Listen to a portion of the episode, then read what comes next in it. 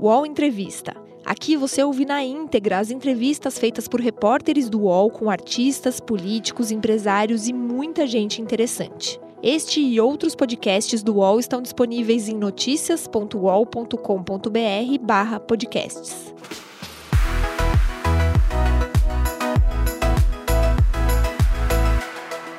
PagBank, a sua conta grátis do PagSeguro. Baixe já o app e abra sua conta em 3 minutos. Olá, eu sou o jornalista Vanderlei Lima, repórter do UOL Esporte. No dia 31 de maio, eu e o jornalista Rubens Lisboa fomos até a aldeia da Serra, em Barueri, e entrevistamos o pai do gol, José Silvério de Andrade. Ele vai responder algumas perguntas, como por exemplo, quantos segundos tem o gol narrado por Silvério? Eu estou curioso para saber. Não sei se você sabe ou está curioso também. Vai apostar com um amigo ou com alguém? Então, bora para a entrevista. Olá, Silvério, obrigado por nos receber aqui. Você está com quantos anos? Eu vou fazer 74. Dos 73 anos, quantos são de profissão? 57, mais ou menos. Eu comecei com 17, é fácil de fazer a conta. Você é de qual cidade de Minas Gerais? Eu nasci numa cidade chamada Itumirim, que tem 1.800, 1.900 habitantes, e fui criado lá até 12 anos de idade. Aí eu fui para Lavras, onde eu fui estudar, e em Lavras eu fiquei pouco tempo. Então eu eu tenho o título de cidadão lavrense, então eu sou dessas duas cidades, Itumirim e Lavras. E São Paulo, que é o meu amor que também sou cidadão paulistano. Como era o filho José Silvério, você com a sua mãe, quantos irmãos? Como é essa questão familiar? A, a, a minha vida de, de filho é meio trágica. Eu sou filho único, é, minha mãe não era casada e éramos só nós dois contra, em primeiro lugar, a família da minha mãe, que não admitia o fato dela ter tido um filho sem casar, e, então era uma vida muito difícil, foi muito, muita luta. Passei fome pra caramba e até aprender a comer. Então é uma vida difícil, muita luta, muita, muita vontade de batalhar, estudando com enormes dificuldades em todo sentido, não tinha dinheiro nem para comprar um lápis. E foi assim minha vida até 15 anos, por aí, quando eu comecei a trabalhar e me virar sozinho. Silvério, qual o nome? Da minha mãe era, né, Delfina Augusta de Andrade. Como? Delfina Augusta de Andrade. É um orgulho para você isso? É um orgulho, é um orgulho pelo aquilo que foi pelo, por aquilo que foi refeito, por aquilo que foi feito por mim e por ela. Mas muito sofrido, muita muita apanhando, apanhando demais, demais, demais. Apanhando mesmo, em todo sentido. Da família dela e essas coisas todas assim, muito duras, muito, muito difícil. Mas descobri, depois de velho, quando tudo passa, tudo assenta, que foi muito bom, porque aí eu aprendi a viver. Como foi lá no interior de Minas Gerais o seu contato, né, o conhecimento do rádio, Silvério? Paixão total aquela coisa assim, sem, eu morava em Itumirim, como eu acabei de falar, Itumirim não tinha energia elétrica e tinha um rádio ou outro. De vez em quando você ouvia alguma coisa. E em 1954, na Copa do Mundo de 54, nós meninos estávamos jogando uma pelada lá em Tumirim e o campo era perto do cemitério, você andava uma rua, um, chegava no centro da cidade. E quando nós chegamos no centro, aquela turma de menino correndo, menino sempre anda correndo, né? Eu tinha nove anos nessa época. Não, nem nove ainda, tinha oito e qualquer coisa. E eu vi uma pessoa ouvindo rádio e tinha mais gente ao lado dele ouvindo rádio.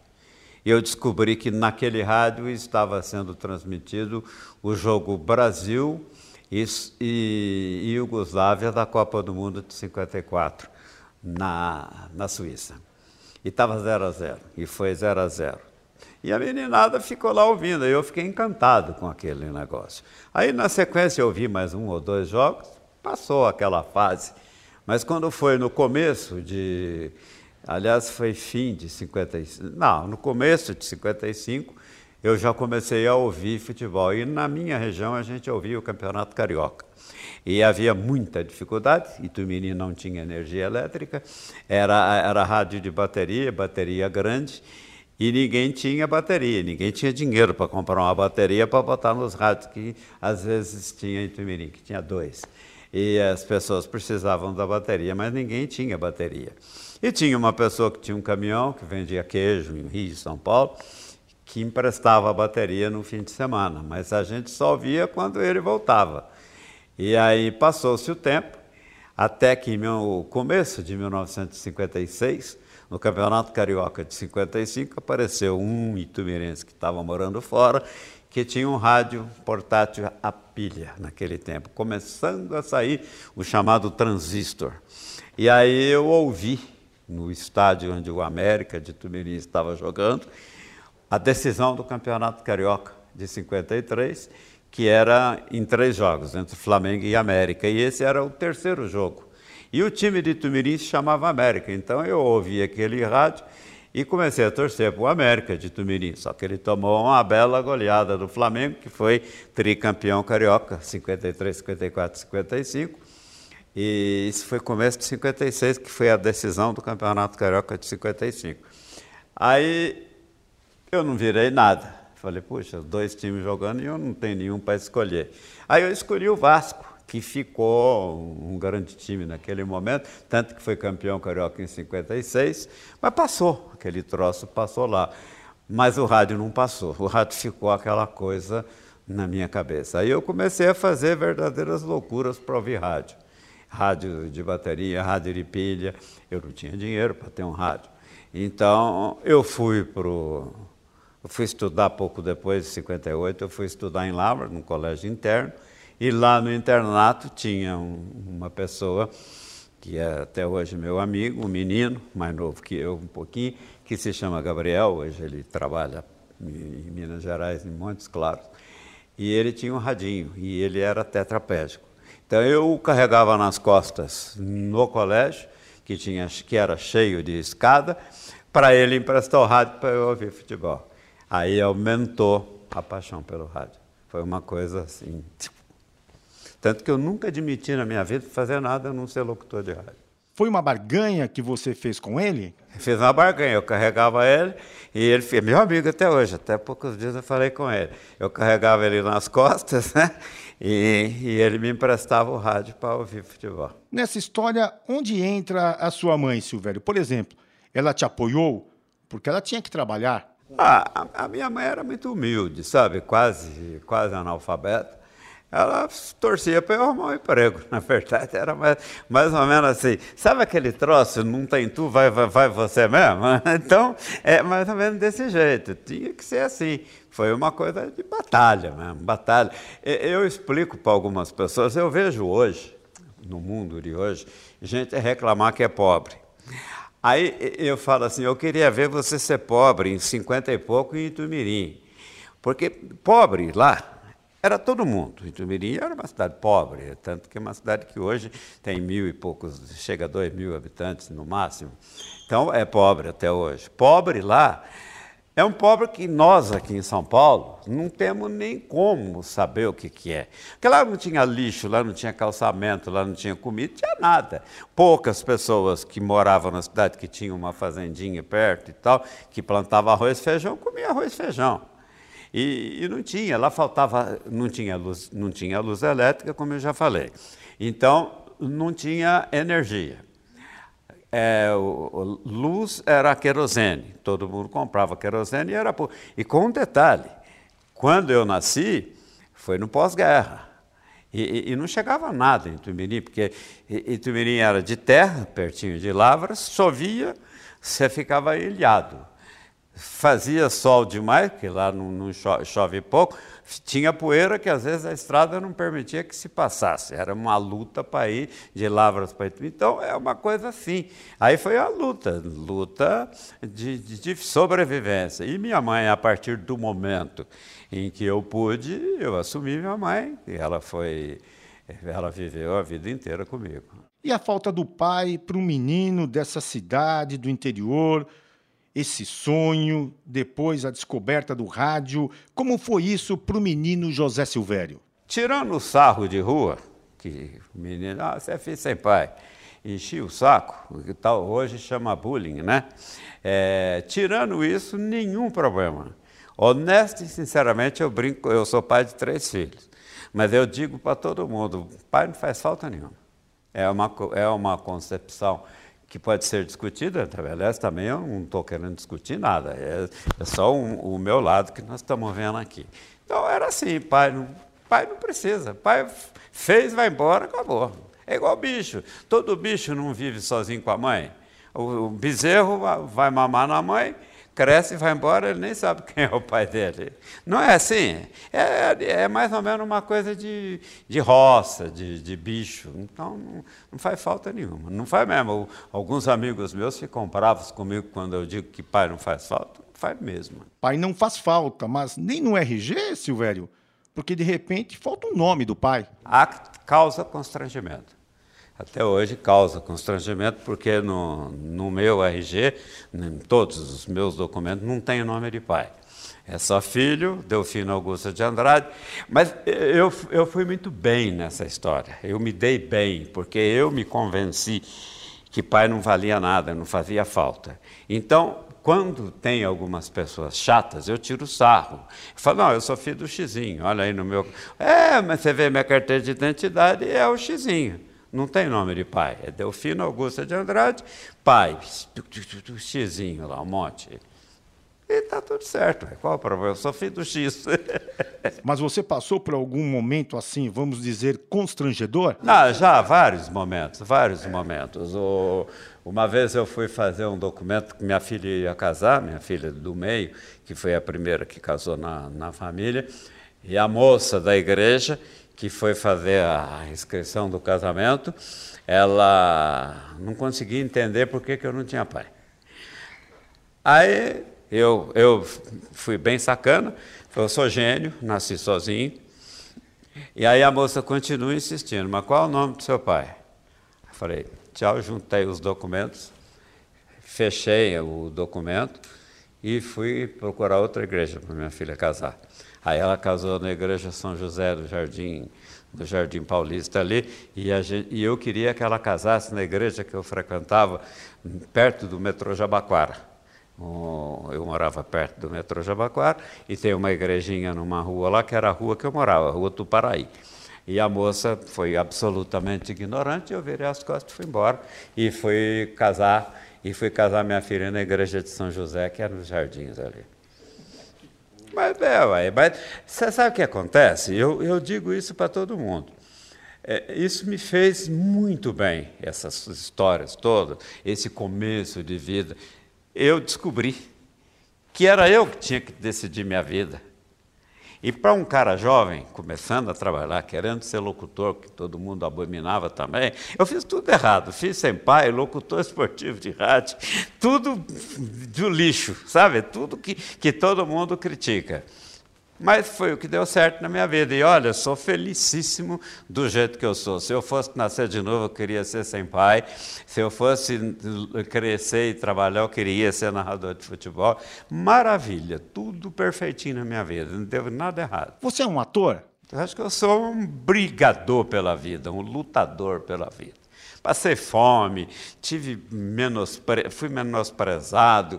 Eu, esse negócio do bullying, que hoje é bonito, bullying é uma palavrinha. No meu tempo era mais ou menos xingar. Não, isso aí não vale nada.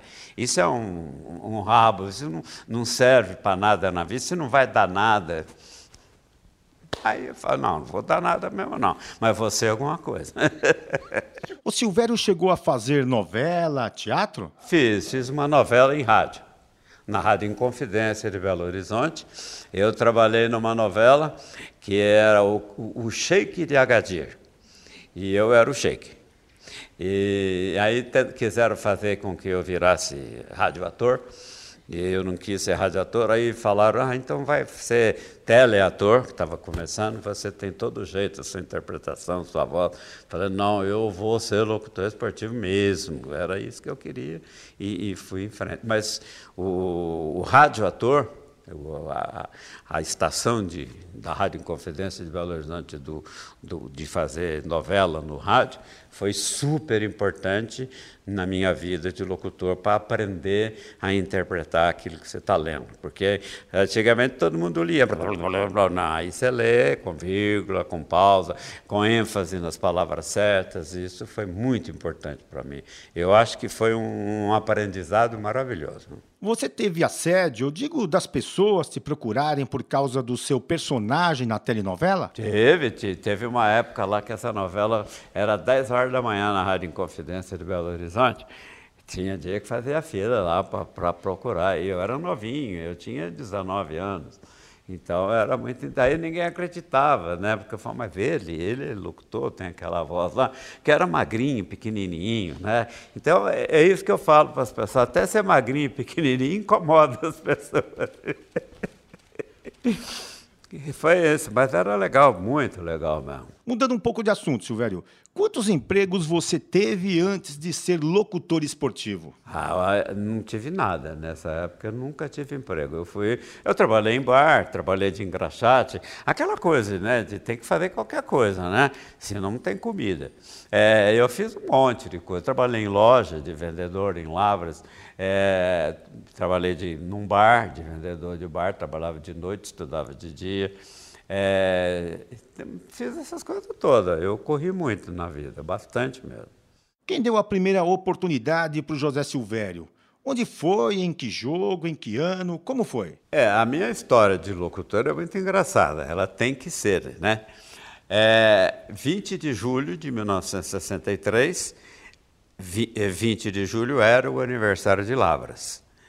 E julho é mês de férias, certo? Então, teve um jogo. Olímpica de Lavras, e 20 de julho era aniversário de Lavras e da Olímpica. E teve um jogo Olímpico e Bragantino, jogo amistoso. Mas mês de férias, Lavras tinha três locutores esportivos na rádio, mas tudo amador, né? Tudo, tudo gente que quebrava o galho narrando futebol, não tinha locutor para narrar o jogo olímpico em Bragantino. E aí, um cara que trabalhava na rádio, Itamar Mazoc, que é meu amigo até hoje, falou: tem um menino aí que narra futebol, mas ele nunca narrou, ele narra jogo de botão.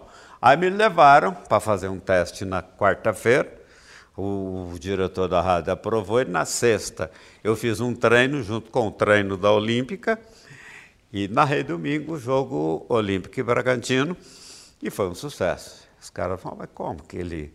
Eu tinha 17 anos, né? Eu, eu me emociono, essa, essa, é uma coisa que me emociona.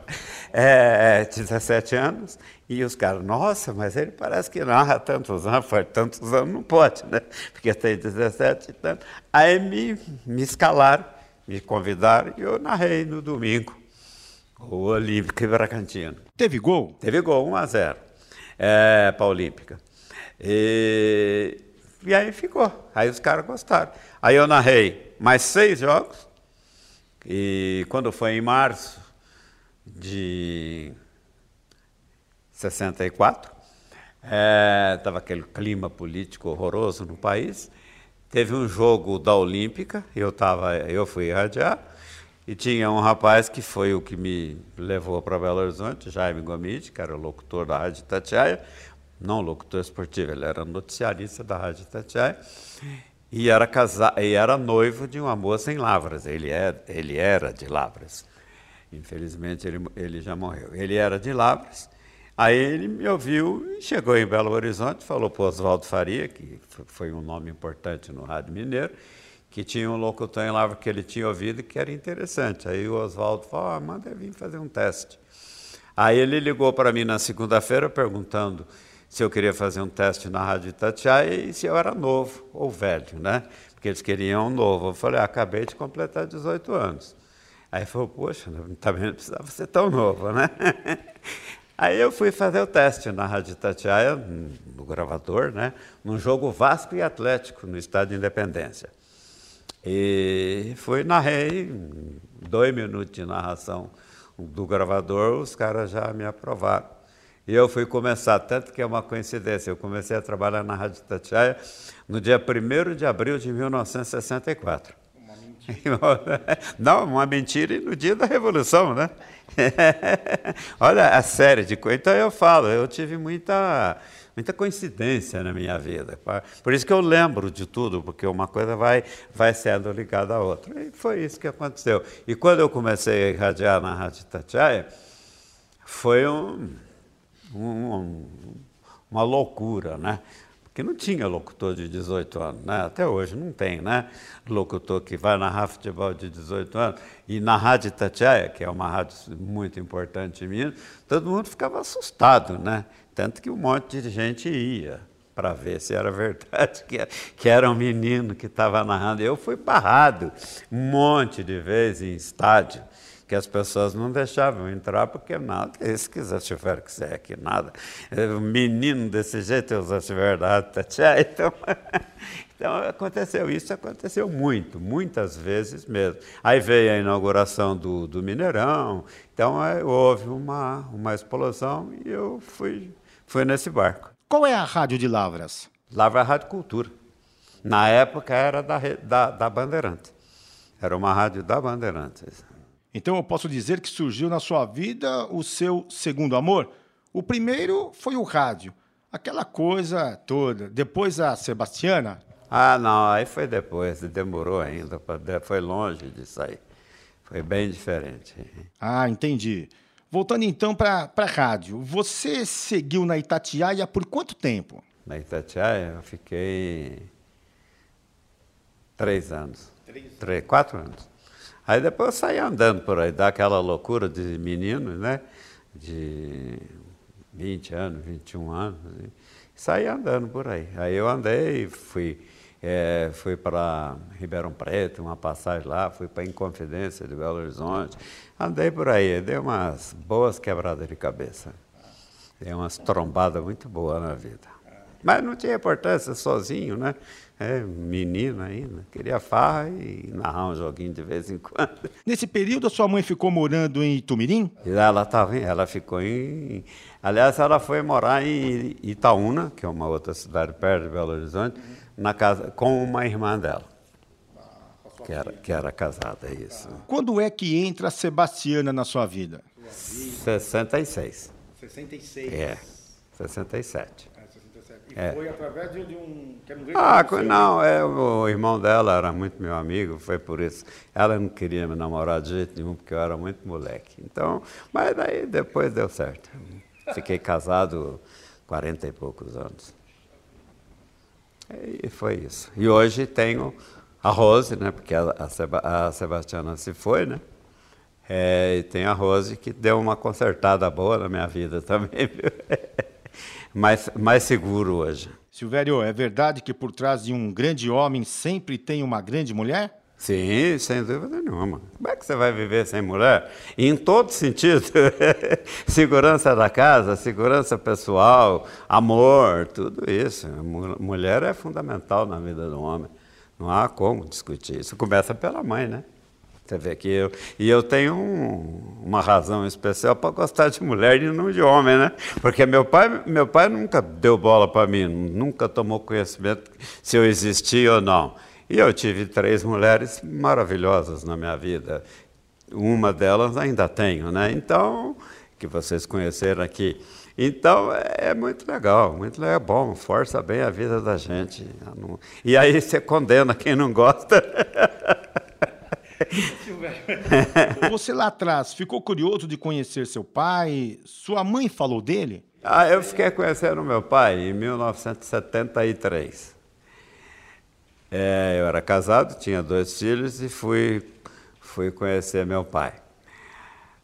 Foi uma coisa horrorosa. Então, é um assunto que não precisa ser tratado. Entendi, mas seu pai é vivo? Não. Então vamos falar de, de coisa boa. Quantos anos de casado com a Sebastiana? Ah, é só fazer a conta. 67 a 2010. 43. Silvério, como que deu tão certo o seu casamento? Ah, eu, eu acho que a gente precisa de um, de um amparo. E nada melhor que uma mulher para amparar um homem. Não tem, isso é indiscutível. E eu tenho a segunda experiência de ter ficado viúvo. Todo mundo ri de mim que eu fiquei viúvo muito pouco tempo. Eu fiquei viúvo em novembro e, e, não pode contar, é, mas é assim por alto aqui. E logo depois, não vou pôr data não, e logo depois já estava com a Rose do meu lado. Isso aí foi uma coisa maravilhosa, porque deixa você firme, seguro. Eu acho que é impossível um homem viver sem mulher, em todo sentido que você pensa. E, e aí você tem gente que dá certo, tem gente que não dá certo, né? Mas mesmo aquele que não dá certo vive procurando outra, né? É, isso é uma pura verdade, Silvério. Mas no final, quem manda são elas, não é? Quem manda são elas. Mulher que manda. Aqui você vê a cadeira, foi ajeitada, ela que mandou, que recebeu vocês, que falou tudo isso. É, é assim mesmo. E eu acho ótimo que seja assim. É uma maravilha, não precisa discutir, não. Sua vinda para a cidade de São Paulo, como foi descobrir uma grande capital? Meu grande sonho de, de locutor de rádio era chegar em São Paulo. Aqui tinha Pedro Luiz, Filho Giliotti, Haroldo Fernandes, Mário Garcia, grandes narradores, Flávio Araújo, grandes narradores. Eu queria chegar aqui.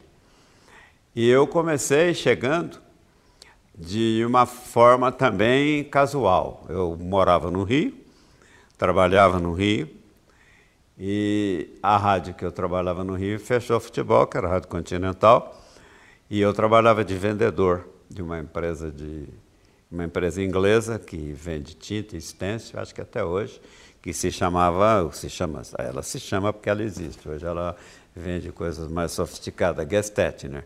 E eu trabalhava na Gestetner e ia todo domingo no Maracanã ver jogo, né? Eu tinha, eu tinha o carnezão desse tamanho assim para entrar no Maracanã, porque eu tinha trabalhado na Rádio Continental e tinha, ela tinha fechado. Eu fiquei com a credencial e era amigo de todo mundo lá ia lá. E um domingo eu estava no Maracanã, ia ter um jogo qualquer que eu não me lembro qual é, mas era um dos clássicos do futebol carioca. E a Rádio Tupi, que fazia a loteria, a Rádio Tupi de São Paulo, fazia a loteria esportiva Tupi, que vocês devem saber que, era um, que foi um marco do rádio, e a loteria esportiva era um sonho naquele tempo. E o, Wilson de Freitas era o locutor da, da Tupi que estava escalado para irradiar um jogo no Maracanã, ia de São Paulo para lá para irradiar e teve um acidente com o irmão dele ele não pôde viajar. E aí a Tupi ficou sem locutor para narrar o, o, jogo. E era só o segundo tempo. É, aí eu estava lá no Maracanã para assistir o jogo, o Dualcei Camargo, que era da Rádio Tupi do Rio, Fala, tem um rapaz aí que narra bem, vocês não querem pôr ele para narrar no lugar do Wilson que não vem? Aí me chamaram para narrar o jogo, que era o segundo tempo do jogo lá, porque aqui começava às quatro, no Rio começava às cinco. E o jogo das cinco do Rio era normalmente o jogo que fechava a loteria esportiva. Aí me chamaram para narrar. Me perguntaram se eu podia narrar para Tupi o jogo do Maracanã. Aí eu falei, posso. Oh, você está louco, você não ia falar não, né? Aí eu fui narrar o, o jogo e aí a Tupi gostou e me contratou para fazer, fazer a Loteria Esportiva Tupi no Rio de Janeiro. E eu fiquei fazendo durante um longo tempo. Aí, coincidentemente, a Jovem Pan me ouviu e o, o, o seu Tuta, que, era o, que é era o dono da, da Jovem Pan, ouviu e gostou. E eles levaram e tal. Aí ele gravou mais um jogo, meu foi, ele é bom mesmo. Aí eles ligaram para mim para saber se eu era novo ou velho, porque ele queria um locutor novo. Eu tinha 28 anos, 27 para 28. Aí falou, oh, serve, é ótimo. Aí eu vim para Jovem Pan, que, que foi em 1975. Aí eu vim para Jovem Pan nessa época, já estava quase, tinha 19, quase 20 e vim trabalhar na Jovem Pan. Foi o que abriu o meu caminho. Primeiro, eu cheguei em São Paulo, que era o meu sonho, e segundo, que deu tudo certo. Por causa de um jogo na Rádio Tupi? Por causa de. Não, não foi um jogo. O primeiro jogo a Tupi me pegou para fazer. Ela liberou a viagem dos locutores dela para o Rio para fazer os jogos. Aí me contratou para fazer os jogos do Rio na Loteria Tupi. Isso foi em 74. E eu fiquei lá até fim de 75 ainda trabalhando na Tupi. Porque depois é que surgiu o espaço da Jovem Pan. Quando você entrou na Rádio Jovem Pan, o Osmar Santos estava lá? O Osmar era o chefe da equipe, o Osmar explodindo em São Paulo, é, todo mundo curtindo, aquele negócio todo, e o Joseval era o segundo locutor. E o Joseval, eu vim para o lugar do Joseval que queria parar de ser locutor esportivo. Aí a Jovem Pan me trouxe, o Edemar Anduzek, que era o terceiro, passou para segundo, e eu entrei como terceiro. Mas aí aconteceu uma coisa muito engraçada. Eu estreiei na Jovem Pan, tudo, tudo para mim é desastre, tudo para mim é difícil. Eu estreiei na Jovem Pan num jogo, olha a ironia, Corinthians Esporte do Recife, os dois times eliminados do Campeonato Brasileiro. O jogo era no Palestra Itália, com, com chuva, e, e com muita chuva em São Paulo. O cara falou, você vai irradiar esse jogo. Ótimo, né? Aí o Vital Batalha era o comentarista, o repórter o Carlos Eduardo Leite, que era da TV, que era da Jovem Pan e da TV Cultura. É, o Dudu. É, e eu fui narrar esse jogo. Com chuva, 0 a 0 o Palestra Itália não tinha, acho que só tinha eu no Palestra Itália, né? Brincadeira, tinha uma meia dúzia de torcedor, tinha o Vital Batalha, que estava do meu lado, e o Dudu, que estava lá embaixo no campo, né? E as outras rádios, claro. E aí eu narrei, né? E foi o primeiro jogo meu na Jovem Pan.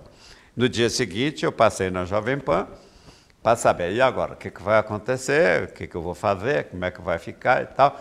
O dono da Jovem Pan, seu Tuta, que está aí vivo até hoje, chegou para ele e falou, olha, você foi o melhor locutor que já estreou na minha rádio até hoje.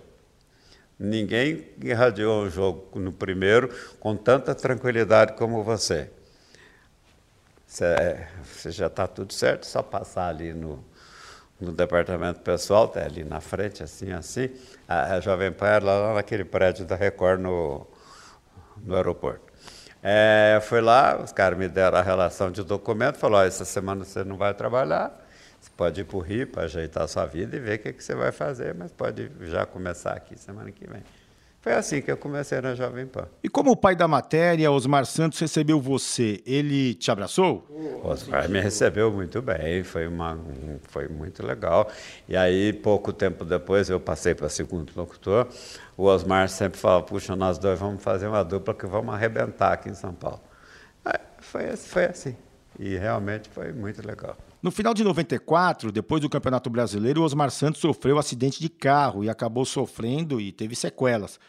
Como foi isso para você, que também exercia e exerce até hoje a função de narrador esportivo? Eu cheguei na, na Jovem Pan, eu só tenho uma pequena dúvida aqui.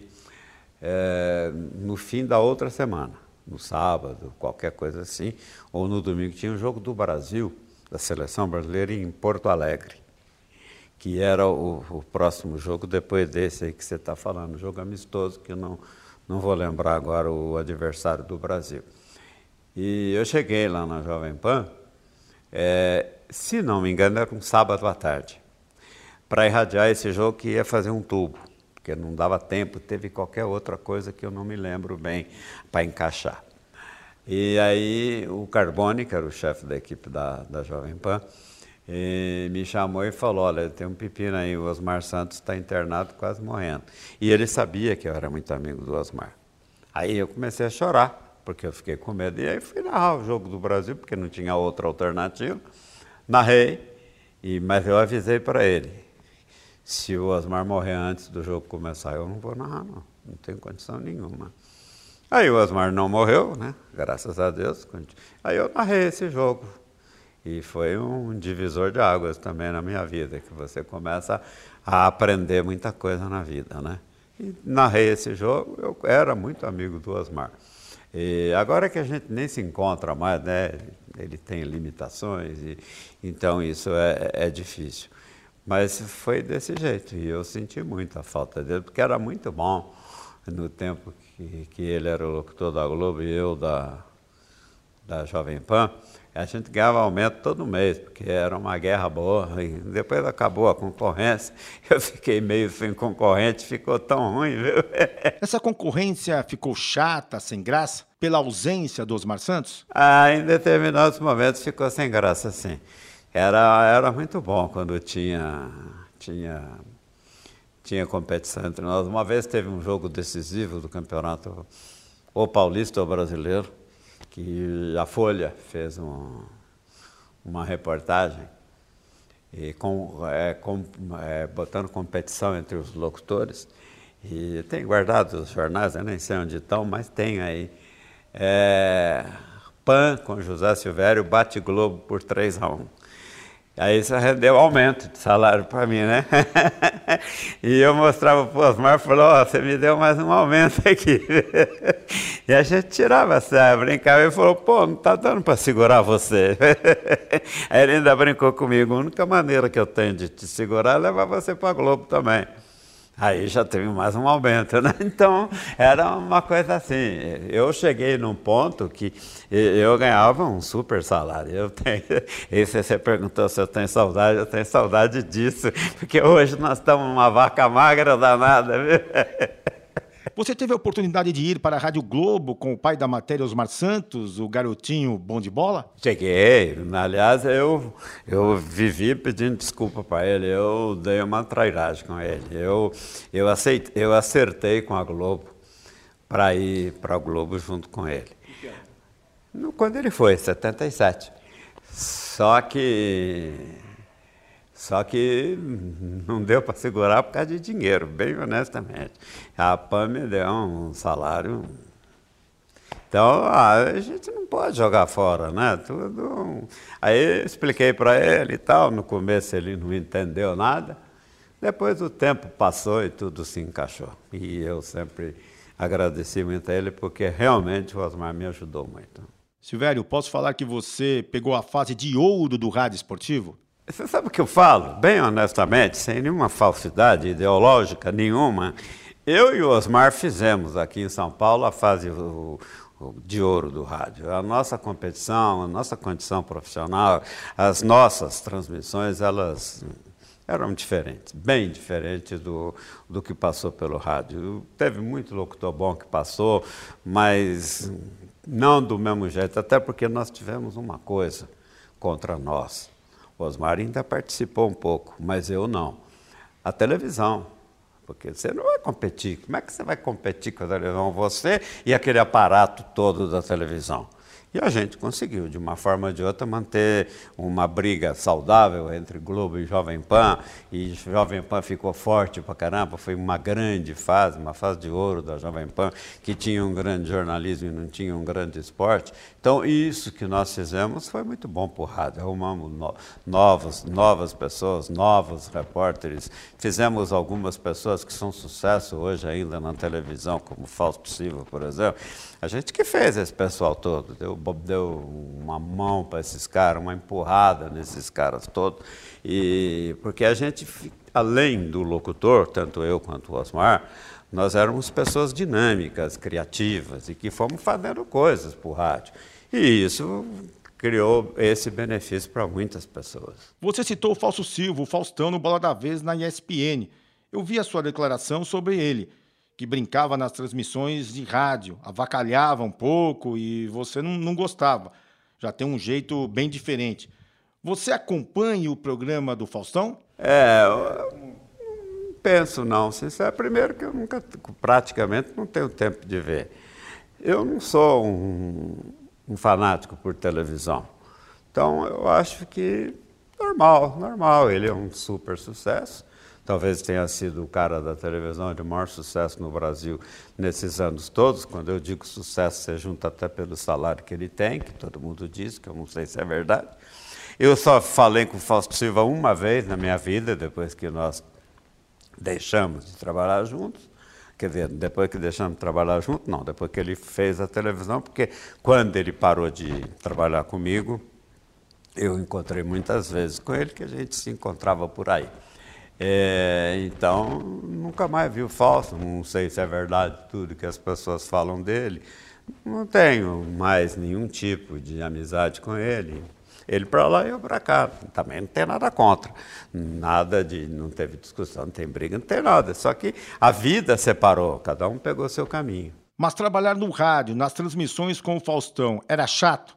Porque eu entendo que tem que ter a sintonia repórter e narrador, não tem? Eu, eu, eu, sempre tive uma. Eu nunca achei o Fausto muito firme, sabe? Isso, bem honestamente. Eu, ele falava uma coisa aqui, outra ali, eu não achava interessante isso, não.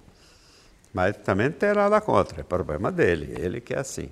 Um repórter precisa ter o que para trabalhar com o José Silvério? Ah, veja bem, hoje é tudo diferente, né? Eu hoje sou mais velho, muito mais cordato, muito mais tranquilo, não, não tem algumas coisas que eu tinha antigamente. Algumas vezes era culpa minha, mas não, nem sempre também era culpa minha. Tinha, tinha repórter que achava que tinha direito de avacalhar a transmissão e eu falava para todo mundo, na minha transmissão, você não vai avacalhar não, você pode ficar quietinho lá, eu não posso te mandar embora porque eu não sou o dono da rádio, mas eu não te chamo. Sabe? E eu tenho peito para fazer a transmissão sozinho. Então, tem isso. Eu acho que hoje é tudo diferente. Os repórteres são mais. Hoje eu acho, é, é, engraçado, as pessoas ficam, ah, o tempo áureo do rádio. O rádio teve realmente um tempo muito bom naquele lá. Mas eu acho que hoje os profissionais, que não têm tanta qualidade quanto alguns desses aí, mas eles são mais sérios hoje. Hoje eles sabem que o emprego é pequeno e que tem que trabalhar seriamente, não pode brincar, não. Então hoje é para valer. Hoje a competição é muito grande. Tanto que você vê por aí, você conhece bem, sabe disso, o tanto de repórter, de locutor, de comentarista que está desempregado. Silvério, eu acredito que você, com propriedade, pode responder. O rádio está acabando? Vai acabar? Não, de maneira nenhuma. E pelo, pelo contrário, semana passada é, teve uma, uma entrevista comigo no, no Estadão, que tem lá, inclusive mais gente, não só eu dos novos caminhos do rádio. A internet está abrindo um caminho enorme para o rádio. E nós estamos aproveitando esse caminho. Hoje você pega, por exemplo, a Rádio Bandeirantes. Você pegar um telefone, um, você ouve a Rádio Bandeirantes hoje em alguns jogos, ainda não todos, em alguns jogos onde você estiver. No, no Brasil inteiro, no mundo inteiro, você liga o telefone e você pega o rádio. Aí tem umas coisas de nome que eu não sei, mas tem tudo isso para você ouvir. E isso é o começo, é só o começo. E sem ter morrido, o rádio já tem um novo caminho. Sabe? Então, isso é uma coisa muito interessante. Eu sempre eu falei para os caras, puxa vida, de repente, não sou eu, né? não tenho nada a ver com essa coisa. Eu falei até lá na rádio, oh, de repente vocês, antes que o rádio fechasse, já abriram um caminho novo. Isso é muito importante para nós. E a qualidade de som que tem hoje, no, no, no, iPhone, por exemplo, do rádio, ela é até chata, de tão perfeita que é o som que vai para o rádio hoje. Então, isso aí vai ser um caminho. Você amanhã vai estar lá em Londres, quer ouvir um jogo do Corinthians aqui em São Paulo, você sintoniza seu rádio tem aquele YouTube. Nossa, tem uns. Tem, eu nem sei direito. Tem uns cinco nomes para você ligar e pegar o rádio, YouTube, é, tá, mais isso, mais aí. Eu estou aprendendo. Isso eu estou aprendendo. Você liga o computador, você pega aqui. Se você quiser aqui, vai lá dentro, liga o rádio, você pega a Bandeirantes, a Globo, a Jovem Pan, vai, vai pegar a Transamérica, todo mundo vai, vai fazendo isso. Agora voltando para 1978, final da Copa do Mundo na Argentina. Fazer a final com uma úlcera sangrando. Como que foi isso, Silvério? Foi, isso aí foi um, um dia dramático da minha vida. É, eu só não morri porque não estava na hora mesmo. Olha, era um sábado. Eu acordei sangrando. Aí fui ao médico lá no centro de imprensa de Buenos Aires. Sem, cara, os caras me levaram, nem sei quem me levou, mas foi alguém da Jovem Pan. Me, acho que foi o Vanderlei Nogueira. E me levou lá. E o médico falou, tem que internar. Tá? Com a úlcera que explodiu aí. E aí fez o exame, falei, mas eu não posso, tem que irradiar amanhã. Não tinha nenhum locutor, porque os outros tinham vindo embora. Aí eu fui narrar. Aí fizemos, eu e Vanderlei, um monte, irradiei com uma santinha na mão, com pano para estancar um pouco do sangramento. Sangrou, sangrou. Aí uma, tem umas coincidências na vida, é muito engraçado. Aí conseguiram arrumar um voo domingo, depois do jogo, acho que era 11 horas da noite. de, de Buenos Aires para São Paulo. Aí quando eu chego no, no, no avião, entro no avião, aí me, me levaram para o meu pro, pro lugar que estava reservado para mim. Foi muito estranho. Aí foram me conduzindo até lá. Quando eu cheguei, quem estava sentado no banco, no canto de lá, o Pelé. Aí eu sentei do lado dele lá e ele, Ué, mas o que, que você tem que você está tão desse jeito? Eu falei, estou morrendo. E ele dormiu logo e eu fiquei lá sofrendo pra caramba e tal. Cheguei em São Paulo, passei na minha casa, eu morava ali na Vila Mariana, é, bem perto da 23 de maio. Aí cheguei, o, o, o, o Marcelo, que é filho do, do seu Tuto, estava carregando minha mala, minha mulher falou, ah, mas o diretor carregando a mala dele, tem alguma coisa errada aí. Eu estava pálido, pálido, quase morrendo. Aí já me cataram dali, já me levaram para o hospital. O médico falou, se você demorasse 15 minutos para chegar aqui, você ia morrer. Você não tem sangue nenhum no corpo, você está desfalecido. Aí foi direto para... É, como é que fala? Sangue, colocar sangue para não é, nem é transfusão, é para é colocar sangue no meu corpo. Aí no dia seguinte o médico foi lá, examinou e falou: ah, você se recuperou, porque não tinha nada, você estava era sem sangue, mas você está com uma úlcera enorme, vai ter que tratar dela, mas você não precisa ficar no hospital porque eu não posso te operar agora. Do jeito que você está aí, você não aguenta uma operação de úlcera. Aí eu fiquei um tempo, depois operei a úlcera e sarou. Tá. Silvério, você narra a Copa do Mundo desde 1978? Irradiei 11 Copas do Mundo. Silvério, desde que você narra a Copa do Mundo de 78 da Argentina até agora, qual foi aquela mais marcante na sua carreira? Não, mas a Copa de 2002, ela foi diferente para mim. Primeiro, eu estava muito bem fisicamente, muito bem, nós estávamos arrebentando de audiência. Aconteceu uma coisa que é que as pessoas têm mania. É, é, eu, eu, eu tenho uma bronca, e falo isso para vocês que são de jornal, que jornal tem mania de pegar o assunto, fazer e não dar explicação nenhuma. Passa tudo por cima. A Copa do Mundo de 2002 foi super importante para mim e para o rádio. Eu era recente na Bandeirante, tinha chegado lá, aí vem aquelas notícias que o jornal aí, ele faz um carnaval danado, que eu ganhava milhões, que era isso, que era aquilo, aquele negócio todo, mas ninguém fala do trabalho. Do que você faz, do que você leva de dinheiro, do que você promove na rádio. Pô, nós levamos uma equipe enorme para a Copa do Mundo no Japão e Coreia que não ia se eu não tivesse ido para Bandeirantes. Não tinha dinheiro para ir. E a gente vendeu tudo e fez isso. Aí eles põem que eu ganhava uma fortuna. Só que eles não põem que a minha fortuna era dividida com outros companheiros que eu levei para a Copa do Mundo. E aí aconteceu uma coisa. Copa do Mundo de madrugada aqui no Brasil. Muita gente gosta de futebol, mas nem tanto para ficar sem dormir para ver o jogo. E outra coisa, o brasileiro gosta muito de ver o jogo superficialmente.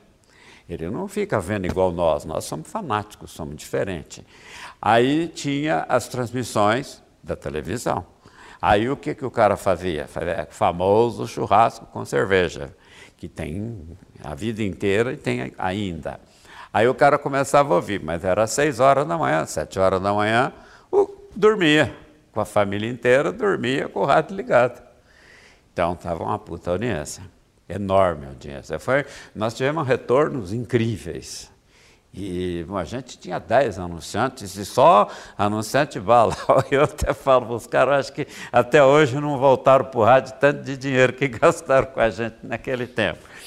E aí foi um sucesso. E eu me preparei para fazer a Copa como nunca.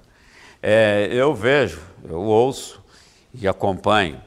O dia que eu voltei da, do Japão, e que eu fui ouvir os dois gols do Brasil contra a Alemanha, e depois eu fiz uma coisa lá em casa, eu pus o som e pus a imagem, que eu peguei, o, era aquele, aquele coisa, a fita lá, o, como é que chama? DVD, pus o DVD nos dois gols do Brasil e, e consegui fazer junto com a minha narração, Eu falo isso com a maior tranquilidade do mundo e não tenho medo de crítica para falar, ele se acha, não tem importância nenhuma.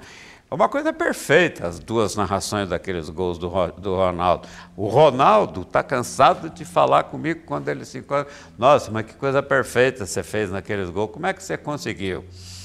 Então, isso daí foi uma soma de coisas que vieram juntas. É, você vai lutando para fazer. E eu tinha um, um compromisso comigo mesmo que a Bandeirantes gastou, gastou uma fortuna para me contratar. Era caro, eu era caro. Se eu ganhasse a metade do que se eu, hoje a metade que eu ganhava naquele tempo, eu ficava rico, porque mudou tudo no rádio. Hoje é outra realidade. Primeira Copa do Mundo lá. Também. Primeira Copa do Mundo no Japão, de dois países, Japão e Coreia, né? E, e aí você faz aquilo lá tudo e você volta super feliz. Aí o retorno daqui era o maior possível. Realmente, essa foi uma grande Copa. Uma Copa excepcional. Embora todas tenham sido muito boas. Silvério, você citou o gol narrado na final de 2002 da Copa do Mundo, Brasil e Alemanha, os dois do, do Ronaldo. Agora, como quer encontrar o fenômeno e ele relembrar isso com você? Isso te faz bem? Sabe, porque, veja bem, o Ronaldo, é, eu fiquei conhecendo o Ronaldo porque eu narrei um gol dele na Vila Belmiro, jogando pelo Corinthians, que a bola sobrou. Então ele fala daquele gol para mim. Né? Aí eu falo, ah, você já ouviu da Copa do Mundo? Aí ele falar, eu fui ouvir depois e tal. Então, é essas coisas do jogador. Por exemplo, há pouco tempo encontrei o Neymar, que eu não conheço pessoalmente, mas o, o, os dois caras que trabalham para ele foram lá dar um recado dele para mim, do gol que eu narrei dele contra o Flamengo lá no, no, na Vila Belmiro. Ele falou que ouve aquele gol quase todo dia, porque aquele gol anima ele a fazer outros. então, essas coisas marcam a vida da gente, porque vamos ser sinceros, você fala assim, ah, mas está lá. Estou lá fazendo minha obrigação, ganhando meu dinheiro, cuidando da minha vida, mas uma lustradinha no ego faz bem, né? Não, não tem como você escapar disso, fugir disso. Você não é tão puro, tão bonzinho assim para não aceitar elogios, né? Jogador, né? Ah, lógico, lógico. Você quer que as pessoas falem bem de você? Você quer, você quer que falar mal, que eu não sei irradiar, que eu sou uma porcaria? Não, né? Silvério, antes da Copa do Mundo de 2002, teve aquele gol do meia Alex, né? O ex-jogador do Palmeiras, no Morumbi, Rio São Paulo, Palmeiras 4, São Paulo 2, que ele deu o chapéu no Rogério Ceni. Como que foi narrar isso? Estar no estádio, ver e narrar? Do Alex, aquilo é uma loucura. Virou outdoor na frente do CT do São Paulo, criado pela torcida do Palmeiras. Não foi assim? É, então, tem isso, tem essas coisas todas. E aquilo ali foi uma loucura. Você encontra com o Alex, por exemplo, né? Você pergunta para ele, e aquele gol? Ele fala, nada, aquele gol foi nada disso. O Silvério é que fez aquele gol. Sabe, essas coisas são muito importantes. Não, não, não adianta, eu sou muito sincero. É óbvio que isso dá um lustro no seu, no seu ego, que você fica feliz, que você traz aquilo para você, mas eu estou lá para isso. Mas, poxa vida, é muito bom quando você faz bem feito. Qualquer coisa que você faz, é, que você faz com profissionalismo e faz bem feito e tem essa repercussão toda, isso só te ajuda. A vida fica mais, mais doce, mais gostosa. Você quer dizer amor, né? É, é com amor que você faz isso. E eu sempre fui. Olha, eu teve algum, algumas coisas discutíveis na minha vida. É, eu sempre fiz isso por necessidade começa a ganhar dinheiro, precisava de um emprego, como eu contei lá no começo. Depois, eu fiz por gostar de fazer. Mas precisa de aparecer um pouco, que não adianta você gostar. É a mesma coisa de namorar. Você gosta de uma pessoa que não gosta de você, e não adianta nada, né? Então você tem que gostar daquilo que você faz e aquilo que você faz é gostar de você. São 56 anos de carreira, narração de jogos. Você tem noção de quantos você já trabalhou? Quantos gols você narrou? Não, não, não tem. É impossível pensar nisso. Eu peguei uma fase de futebol de muitos gols, peguei uma fase de futebol de poucos gols. Então, não tem uma média de gol de futebol. E não tem uma média de jogos que você irradiou por ano. É, teve ano aí que tinha futebol todo dia. E teve ano que só tinha futebol domingo. Então é uma coisa muito distante, muito longe daquilo que você pode fazer de conta, muito complicado. Mas tem muito, viu? Tem roda pra caramba aí. O Bruno Doro é chefe no All Sport e antes de vir aqui ele me disse: Fala pro Silvério que às vezes eu tô ouvindo ele narrar, acho que ele já tá cansado, ele dá bronca no ar, ele já tá meio chato, reclama. Você está cansado, Silvério? Não, eu, eu posso nada, eu posso responder a pergunta. O cretino é aquele que não sabe responder a, a pergunta que lhe é feita. Eu respondo qualquer pergunta do meu jeito. É, eu acho o seguinte: tem algumas coisas que, que são verdadeiras dessa resposta dele. Mas se ele me ouvir no momento atual, ele muda essa opinião. Porque eu estou irradiando com a mesma vontade do meu tempo de menino. Com a mesma garra, com a mesma raça, com a mesma vontade e até melhor, porque estou mais equilibrado e mais coisa. Alguns períodos ruins a gente passa, porque todo mundo passa. É, e não tem explicação. Por que, que não está direito? Não sei. Eu não tenho nenhum problema, pelo contrário, minha vida está uma beleza. Eu amo minha vida, minha mulher, a gente tem uma vida maravilhosa, legal, tudo sossegado, não tem problema financeiro, até porque são duas pessoas hoje, né? Os meus filhos são todos independentes de mim, a, a mãe deles morreu, eles receberam tudo que era de direito e mais alguma coisa que eu dei a metade dela e dei algumas coisas minhas, tudo para eles, então ficou todo mundo. Não tem, não tem explicação nenhuma, mas agora tem explicação. Eu, eu, eu fiquei um tempo narrando menos, tanto que a rádio me deu essa chance de narrar menos, porque estava precisando, estava precisando. Tem só uma coisa que me incomoda hoje. O futebol brasileiro está muito ruim, muito ruim. E eu não quero mentir. Eu minto um pouquinho só. Eu não quero mentir muito, sabe que está uma beleza. o jogador hoje, ele, ele não não dá um par de três metros. Você vê aí jogador badalado, jogador que faz isso, faz aquilo, é, e não dão, consegue dar um passe de três metros, ele erra um passe, ele duas, três vezes ele não consegue. Olha, eu narrei ontem Palmeiras e Sampaio Correia. O Palmeiras ganhou de 2 a 0. Aí todo mundo fala, ah, ganhou de 2 a 0. Ao máximo, Palmeiras. É uma...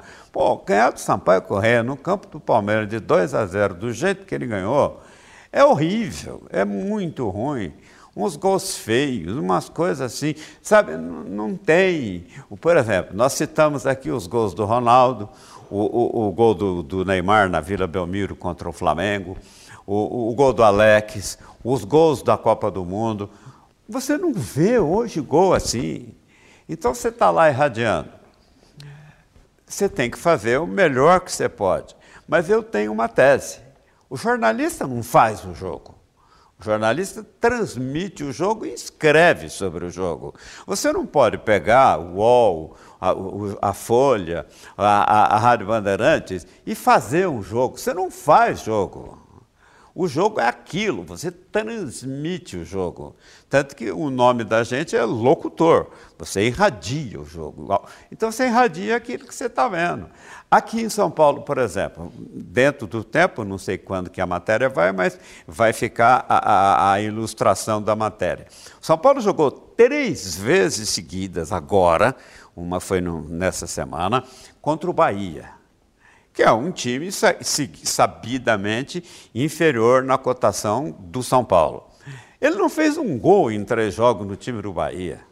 O que, que você pode fazer num jogo desse? Você vai ficar palhaço se você começar a narrar um jogo desse como eu irradiaria antigamente. Não tem como, não tem jeito. Outra coisa, que é minha defesa. Eu sou um locutor preciso, eu sou um locutor fiel, eu vou em cima do lance, eu não invento.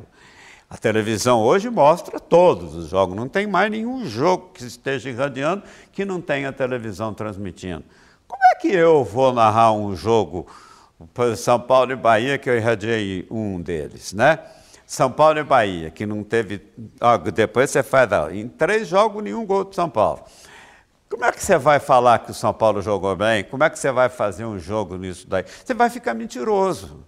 Então, as pessoas tá, estão acostumadas com você enfeitar o jogo, porque a gente enfeita o jogo, a gente não inventa o jogo. Esses agora não está dando nem para enfeitar. Então, se você for enfeitar muito, você vai cair no ridículo. E eu não quero encerrar minha carreira no ridículo. Sabe? Você pega a seleção brasileira. Pô, Brasil e, Brasil e, e Bélgica, na Copa do Mundo do, lá da Rússia, eu fiquei com nojo. aí depois eu fui ver.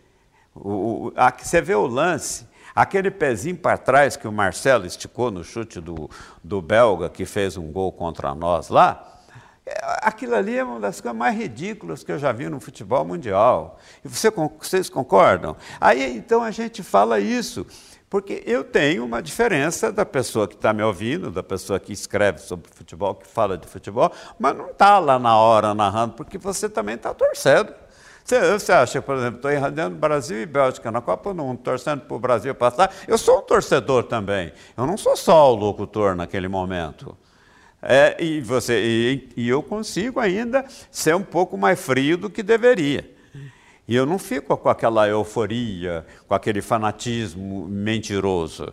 E narra o jogo. Aí você vê o Brasil perder para a Bélgica. Aí você fala, mas o time da Bélgica estava bom? Não estava, não estava nada de bom. É um time razoável apenas. E o Brasil perde daquele jeito que perdeu. Você vê, teve um outro jogo do Brasil que o Brasil precisava ganhar porque eu esqueço o nome dos adversários, um outro fraquinho do, do futebol mundial. Pô, uma guerra, aí você vê, o, os jornais estão muito mentirosos. Aí o cara põe lá, Brasil vence e se classifica. Pô, uma luta para ganhar certos jogos. Foi muito. Então, sabe, essas coisas aí me deixam com a obrigação de ser um pouco mais verdadeiro. Não dá para ser inteiramente verdadeiro hoje, mas também não, não dá para inventar. Você não pode inventar. Eu sempre falei isso, eu sempre defendi o narrador de futebol, que a vida inteira a gente carregou aquela pecha.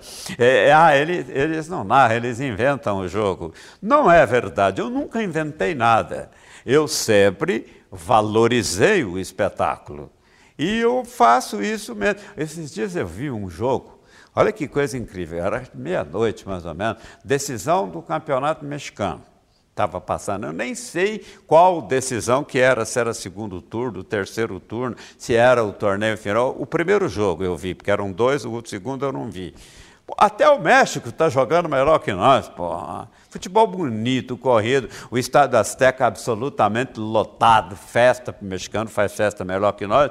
A, aquela festa no estádio lá, eu falei, nossa, que beleza, que vontade de estar narrando um jogo desse. Sabe, até isso você fica reclamando, você tem vontade de fazer. Aqui você pega, essa semana, por exemplo, Palmeiras e coisas. E aqui no Brasil está com uma mania de, por exemplo, ah, vou poupar meu time. Vou, vou, posso, vou tirar o fulano, tirar o assim. Nós não temos nenhum time. Como é que tem dois? Para poupar assim, como eles falam, eu fico até, eu fico até irritado com isso. Pô, nós não temos nenhum time brasileiro, tem hoje um bom time. Como é que ele tem time para. Como é que faz para poupar? Não tem, e aí fica com essa frescura. Tem torneio disso, torneio. Tinha que acabar, um monte de coisa tinha que acabar. Tinha que ter chance para times menores e acabar alguns torneios que eles fazem aqui. Mas não, quer que fazer. E é muito engraçado. Antigamente os, o futebol brasileiro tinha. O, mundo, o, o ano tem 52 domingos. Nenhum time jogava 52 vezes, porque tem as férias, tem folga daqui, tem folga dali, tem as eliminatórias, o time não está classificado, e jogava 40 vezes. Hoje jogam um ano inteiro e não tem dinheiro.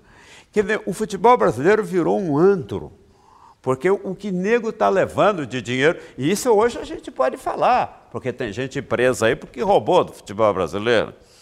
Então, até por esses que estão presos, você pode falar, o Brasil foi muito roubado. E foi mesmo. Você vê hoje aí o, o, os dirigentes dos clubes, todos eles vivem às custas dos clubes. São raríssimos aqueles que não vivem. Antigamente o futebol brasileiro era mais humilde, mais simples, o dirigente era mais rico e punha dinheiro no time. Hoje ele tira dinheiro do time. Sabe? Então, essas coisas é que me deixam irritado e, e, e que me deixam, às vezes, triste quando eu estou narrando. Então, dá explicação para ele lá que não é, não estou desmotivado, não estou sem vontade, não estou com problema na rádio, não estou com problema nenhum. O, o, problema meu é com o futebol, que está muito ruim, muito ruim. E eu vejo os caras aqui falando do futebol, ah, porque na Europa está assim. Também não está nada do outro mundo. Você vê o Barcelona, que é a paixão de muita gente aqui, e, e não está jogando nada. O Neymar já está ficando velho. Ah, desculpe, o, o, o Messi já está ficando velho, o Neymar também. O Neymar já não é mais um garoto. Ele já está na hora de ficar mais maduro e não fazer as bobagens que ele anda fazendo. Até hoje, ontem, no, nos jornais aqui que eu li, já, já tem uma confissão dele dizendo que ele está precisando melhorar, melhorar em alguma. É verdade, pelo menos Deus ajuda que ele reconheça isso. Porque o, o profissional brasileiro não é bom profissional. O futebol nosso está muito avacalhado, muito, muito. Má vontade para lá. Eu não tenho nem um pouquinho de má vontade. Então, Silvério, depois dessa sua explanação sobre que o futebol mexicano está até melhor que, que o brasileiro, né, o brasileiro está ruim, eu pergunto, por que o futebol brasileiro chegou desse jeito? Qual a solução para melhorar, evoluir? O futebol brasileiro é exatamente o oposto de tudo que eu conheço. Porque, veja bem, Dinheiro. vou começar por aí. Nós todos não estamos aqui fazendo isso porque nós queremos ganhar dinheiro. Quanto mais, melhor. Não é verdade? Cada um com a sua medida, cada um com a sua vida, cada um com o seu tamanho, é, tudo assim. O futebol, as pessoas reclamam porque tem muito dinheiro. Como é que você vai entender? Porque o jogador está ganhando muito, ele vai jogar menos? Então diminui o salário dele para ver se ele corre atrás para fazer um futebol melhor. Mas tem uma coisa mais séria. E hoje pode se falar, porque a maioria foi condenada. Pessoas que eu conheci, alguns até que chegaram a quase ser meus amigos, inventaram empresas. Essas empresas fizeram, começou uma, Copa América, que eu vi a fundação da Copa América numa cidadezinha chamada Carlos Paz, em, perto de Córdoba, na Argentina, o começo dessa empresa que era do Kleber e do, do J. Ávila, e que começou a promover a Copa América. Fez Copa América, tomaram conta, ficaram milionários. E aí tiveram problemas com a justiça, que eu não, não cabe a mim analisar nada. E o futebol ganhou também com isso. Quer dizer, o futebol ganha dinheiro e não tem dinheiro. O dirigente apronta com os clubes e fica lá ainda esperando melhorar. Cria torneio disso, cria torneio daquilo e os jogadores ganham muito mais, produzem muito menos. Então, honestamente, é uma equação que eu não tenho capacidade para entender. Por isso que o futebol, e ele está perdendo o encanto. Você vê, nós estamos conversando isso aqui antes, até a televisão já está tendo problema. Depois de tantos anos, já tivemos uns dois ou três jogos aqui em São Paulo do Corinthians, que não foram mostrados na televisão. Televisão que a gente fala aí é a Globo. Vamos ser bem, vamos ser bem sinceros. As outras são aprendizes. E, eles não fizeram. Teve um jogo lá na Argentina contra o, o time lá que o que, que a televisão, a Globo não fez, e depois teve mais dois aí que não fez, teve um do Palmeiras que não fez. Então, alguma coisa está errada. E, e, e, nós temos dinheiro, os caras têm mais dinheiro. Todo dirigente, você viu aquelas coisas que foram, que, que tivemos condenações aí na América do Sul inteira, até na, na FIFA res, eh, respingou os caras ganharam dinheiro igual louco. Agora eles não jogaram, não fizeram nada e ficaram milionários. Então, isso é que precisa ser revisto no futebol mundial. Silvério, eu percebo que no futebol brasileiro nós estamos com carência de craques, né? E a gente pode chamar ainda somente um jogador de craque, que é o Neymar. Mas há questões fora de campo que envolve também o próprio jogador. O segredo para o Neymar é um casamento? Ah, Acho que o Neymar ficou rico muito rápido. Tem um pai complicadíssimo, que vive às custas dele. Sabe, isso aí é muito, isso é muito ruim para ele, ruim para o pai dele. E as farras, né? Farra é bom, mas tem que ficar meio escondida e tem que ser mais discreta. Você não pode só fazer farra, tem que, tem que ser responsável também. E o Neymar joga na Europa. Na Europa é diferente daqui, não dá para ficar jogando uma vez por semana e fazer o que ele fez. O Neymar perdeu, na minha opinião, perdeu a passada. E o cara, quando tem que retomar uma passada, tem problemas. É difícil, não é fácil não, porque você tem que reciclar sua vida inteira. Você tem, ele, ele, Neymar, tem que deixar todas as farras e ficar sério para tentar se recuperar. Senão, não vai se recuperar. Você vê que ele não tem aparecido em nada mais no futebol europeu. Está no campeonato francês, que não significa absolutamente nada. As pessoas no Brasil não, não acompanham futebol como a gente, que é profissional disso. O futebol francês nunca significou nada. A seleção francesa, sim, sempre tem bom jogador, porque você pega 15 jogadores e faz uma seleção. A França tem 15 jogadores, 5, 20. Não tem um futebol, um jogador igual tem no Brasil. A França nunca foi nada no futebol, nunca foi nada no futebol mundial. Hoje tem o campeonato, tem o Paris Saint-Germain que começou a fazer dinheiro, antes nem existia o Paris Saint-Germain, porque aqueles árabes foram lá por falta de onde gastar dinheiro, que eles não podem fazer um monte de coisa, foram gastar dinheiro no Paris Saint-Germain. Então, isso daí é, é, é, que faz o futebol brasileiro também cair. E, e o Neymar, sem nenhuma dúvida, não não está jogando nada.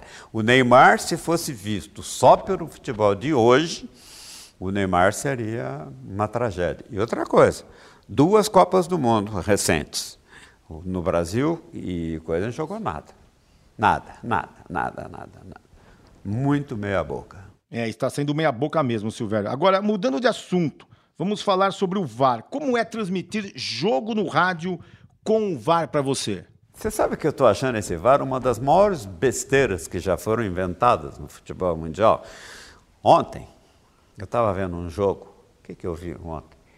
Não, não foi ontem. Ontem eu não vi jogo ontem. Eu vi um jogo trabalhando lá no, no Palmeiras. Ah, foi ontem mesmo, no jogo do Palmeiras, que teve uma falta que o juiz consultou o VAR, internamente o VAR não mostrou nada, ele já decidiu e tocou o barco.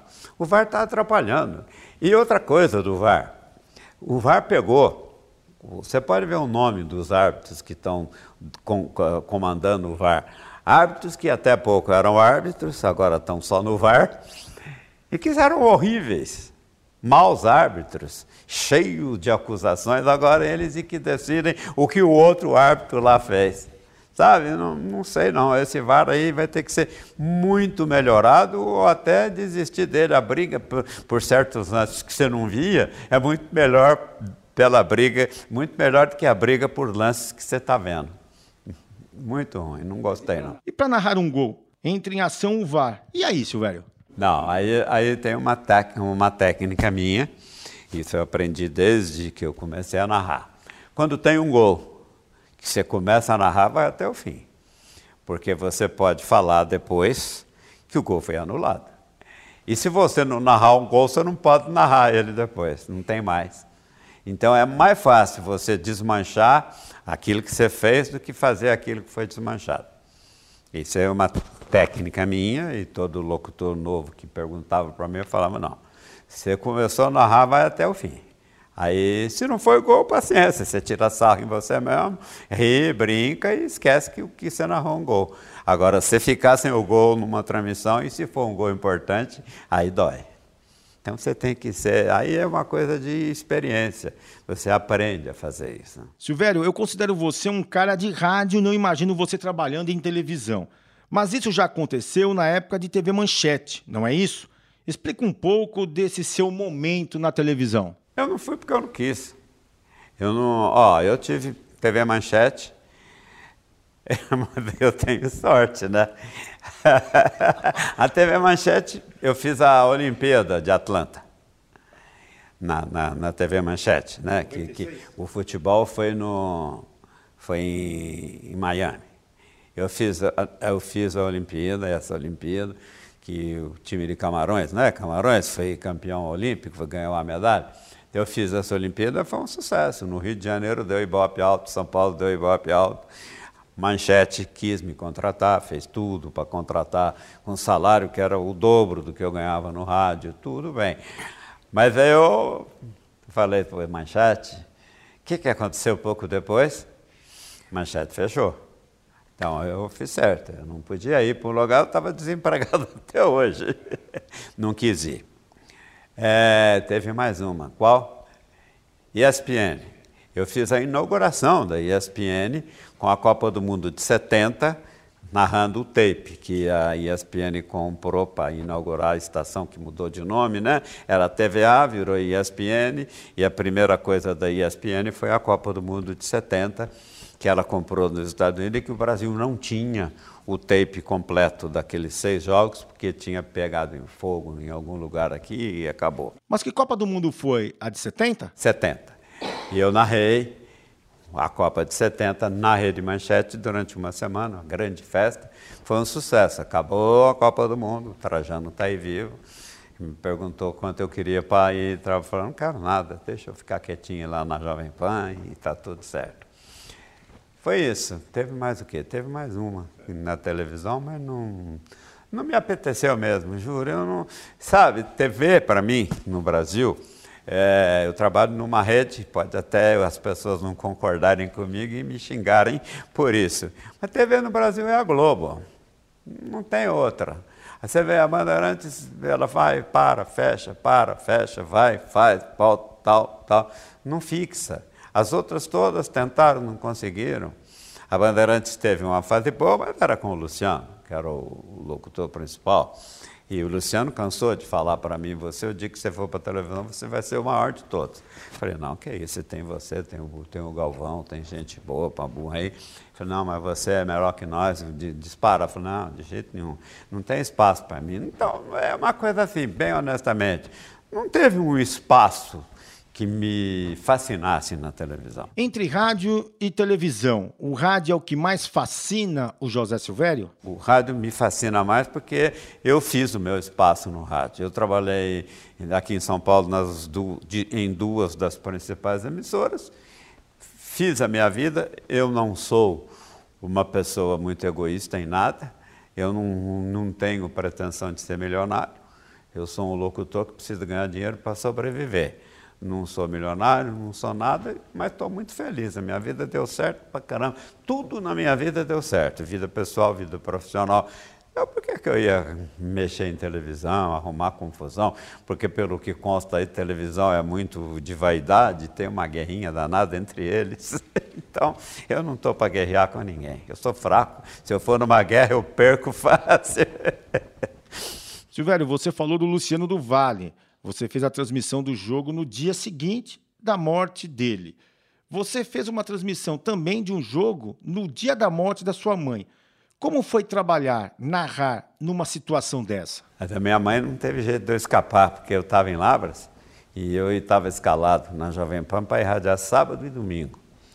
E ainda minha mãe estava doente já tinha algum tempo. E eu brincava com ela, não morre. Domingo não, mãe, por favor, deixa, deixa eu narrar. Quando tiver que narrar, fazer uma homenagem para a senhora, morre segunda-feira.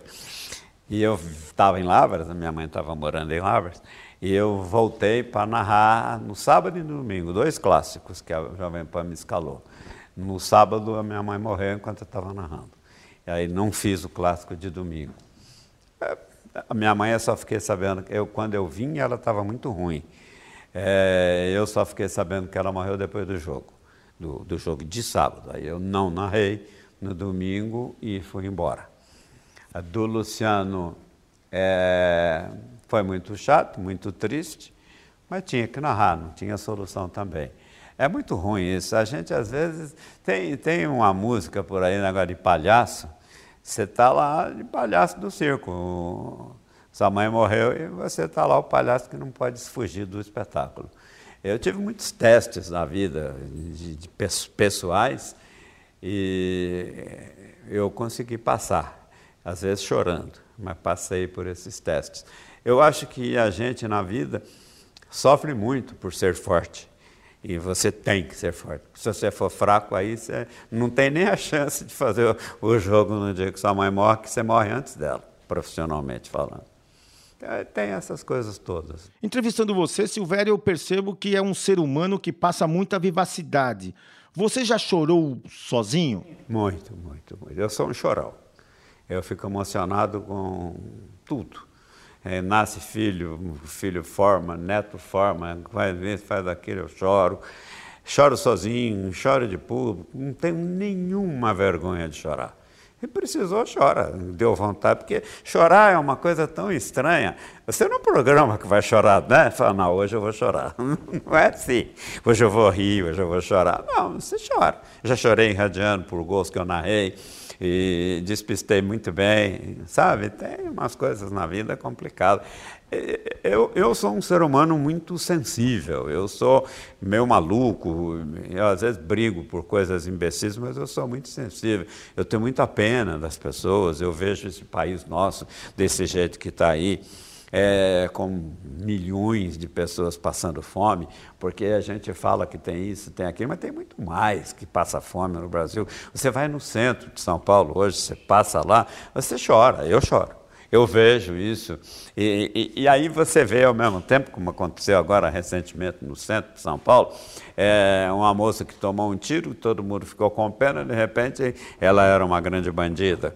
Então, você vê tudo isso, você hoje não sabe mais o que é o Brasil, você não sabe mais se você está conversando com uma pessoa boa, você vê na rua, você tem dó, você vai dar esmola, você é assaltado, sabe? Isso é muito triste, muito, muito. Eu fui em Lavras essa semana, que é uma terra que foi a minha segunda terra, e, e vi lá, você anda na rua, você encontra gente o dia inteiro pedindo esmola e você está vendo que a pessoa não tem o que comer. Sabe, você não ter o que comer é uma das piores coisas do mundo, porque eu já tive essa experiência. Eu, quando era menino, comia de vez em quando, sabe? Então, é, esse tipo de coisa é muito duro, muito duro. E, e você vê essas coisas aí que a gente nem sabe se são verdadeiras ou não, mas a, a tendência é para que sejam verdadeiras mesmo, o, o, os caras roubando nesse país como roubam. Pô, o Brasil é um país muito forte para estar na situação que está. Então, não tem como escapar de chorar. Não tem, não tem. Se você tiver um pouquinho de emoção, você chora. Agora, como que foi para você, moleque, sem o pai, com uma guerreira, que é a sua mãe, foi sua mãe, vencedor, trabalhador, batalhador, quando você chegou no auge, na Rádio Jovem Pan, emissora de São Paulo, grande, até o falecimento da sua mãe, ela viu o seu sucesso? Muito boa. A minha mãe, por exemplo, ela morou uma grande parte da vida dela conosco. Ela morava na minha casa, nós vivíamos juntos. Eu não podia dar uma casa para ela também, não tinha dinheiro. Eu tinha uma mulher, dois filhos, depois três filhos. É, ela vivia com a gente, vivia com a gente, até que em 1985 eu pude comprar uma casa para ela. E aí o que, que aconteceu? Eu estava comprando na Vila Mariana um apartamento para ela mas aí a, a minha ex-mulher me falou, mas é melhor você mandar, você mandar ver sua mãe clinicamente, porque ela anda tendo umas ameaças de desmaio. Aí ela foi levada ao médico, a médica que a, que a atendeu, que fez um tratamento com ela mais tempo, me disse, falou, olha, sua mãe não pode morar sozinha num apartamento em São Paulo. Ela está tendo alguns desligamentos e não dá. Aí ela falou, é, ah, ela me falou de Lavras, que ela tem parentes, tem sobrinhos e tal, lá ela pode dessas condições. Lá tem médico e tal, eu falei, tem, tudo direitinho e tal. Aí eu comprei um apartamento em Lavras, para minha mãe morar, ela foi morar lá, e foi lá que ela morreu por causa dessa situação. Senão ela teria morado num apartamento aqui em São Paulo e morrido porque ela manifestou desejo de morar sozinha embora quando ela morasse conosco, ela tivesse todo o conforto, todo o tratamento, sem nenhum problema. Quando a sua mãe faleceu, ela estava com quantos anos? Ela? Ai, minha mãe era de 1920, ela morreu em 90. É, ela ia fazer 70, porque ela era de dezembro. Então ela ia fazer 70, morreu com 69 anos. Silvério, qual foi o gol que você falou numa resposta que você chegou a narrar chorando, que você enfeitou e ninguém percebeu. Qual foi esse gol? Ah, não vou lembrar não. Não, não nesse momento não. Tá. Mas tem, tem muita coisa na vida que você sofre. Por falar em choro, como foi trabalhar no dia da morte do zagueiro Serginho do São Caetano em outubro de 2004? A morte do Serginho tem uma história muito engraçada. Eu trabalhava na Jovem Pan, tem um médico aqui de São Paulo, o Dr. Paulo Costa, que é muito meu amigo. E eu estava conversando com ele, falei, ah, eu estou com vontade de sair da Jovem Pan.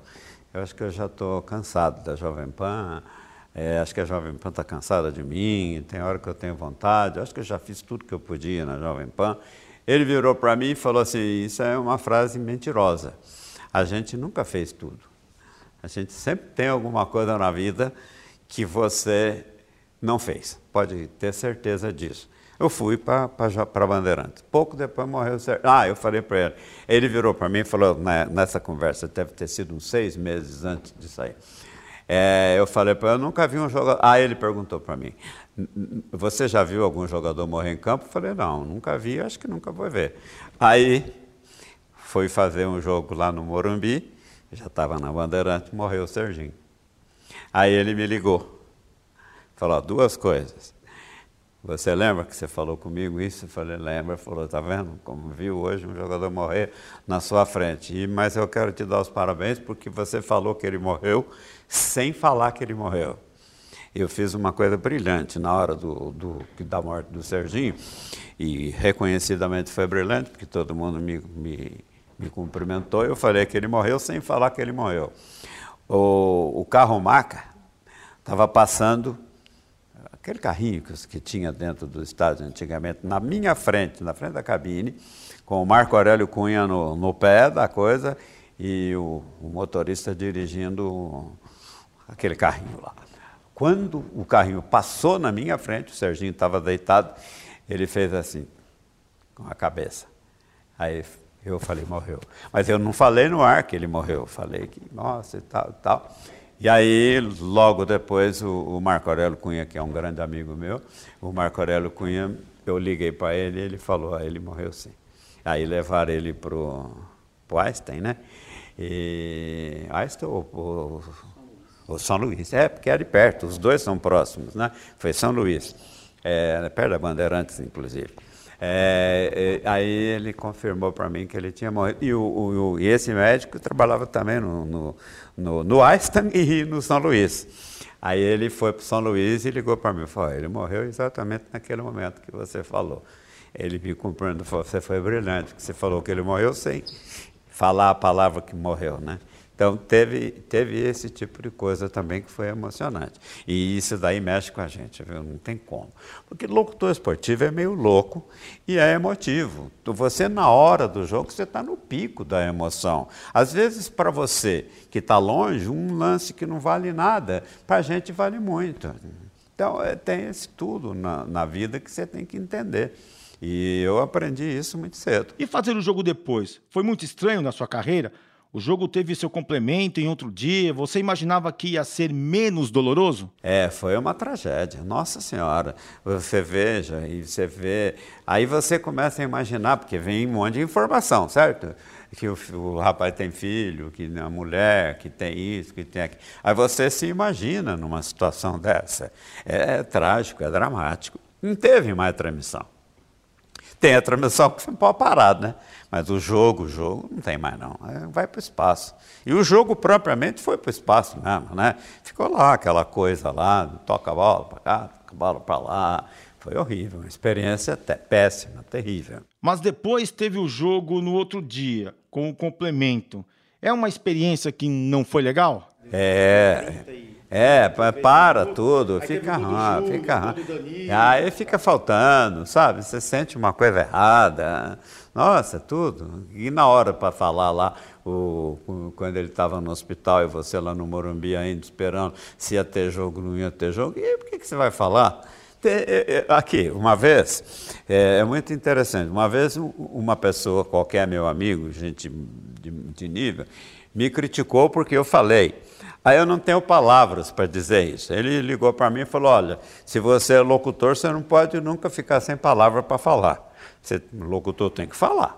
Eu, disse, eu falei, mas bobagem eu não posso falar. Então é realmente um caco que não cabe, mas que você usa. O que, que você vai fazer? Vai ficar falando bobagem lá o tempo todo? E você fala muita bobagem, todos nós falamos. E locutor, então, não tem tamanho, né? Você tem que se preencher o espaço e às vezes não tem o que falar. É, eu, eu, eu já vi, né? já ouvi, já tive muitas críticas de gente que fala, não, você falou bobagem nisso daí. Aí eu, eu tenho um chavão para responder. Pô, vem cá, o dia que eu não falar bobagem, eu não sou mais locutor. não tem jeito. Como surgiu o bordão? E que golaço! Diz aí, Silvério. Ah, não sei, juro que não sei. Eu, eu achava o seguinte, eu quando eu vim para a Jovem Pan, é, eu narrava do mesmo jeito que eu narro hoje, com mudanças pequenas e tal. Mas a minha transmissão era mais séria.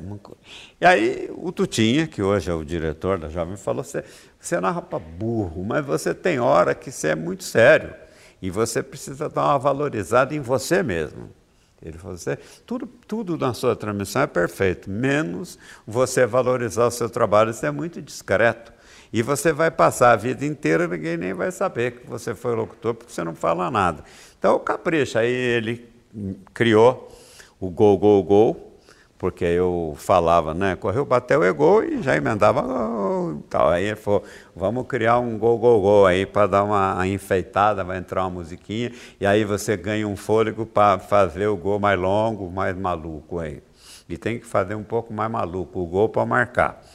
E você tem que valorizar. Eu sempre falei, eh, desde que eu comecei a narrar para fora, né? Entrou, limpou, bateu para fora. Mas eu falava para fora. Sim, bem tranquilamente. Aí ele falou: agora vamos acertar umas coisas de maluquice aqui na sua transmissão. Então você fala: para fora, bota a voz nisso aí.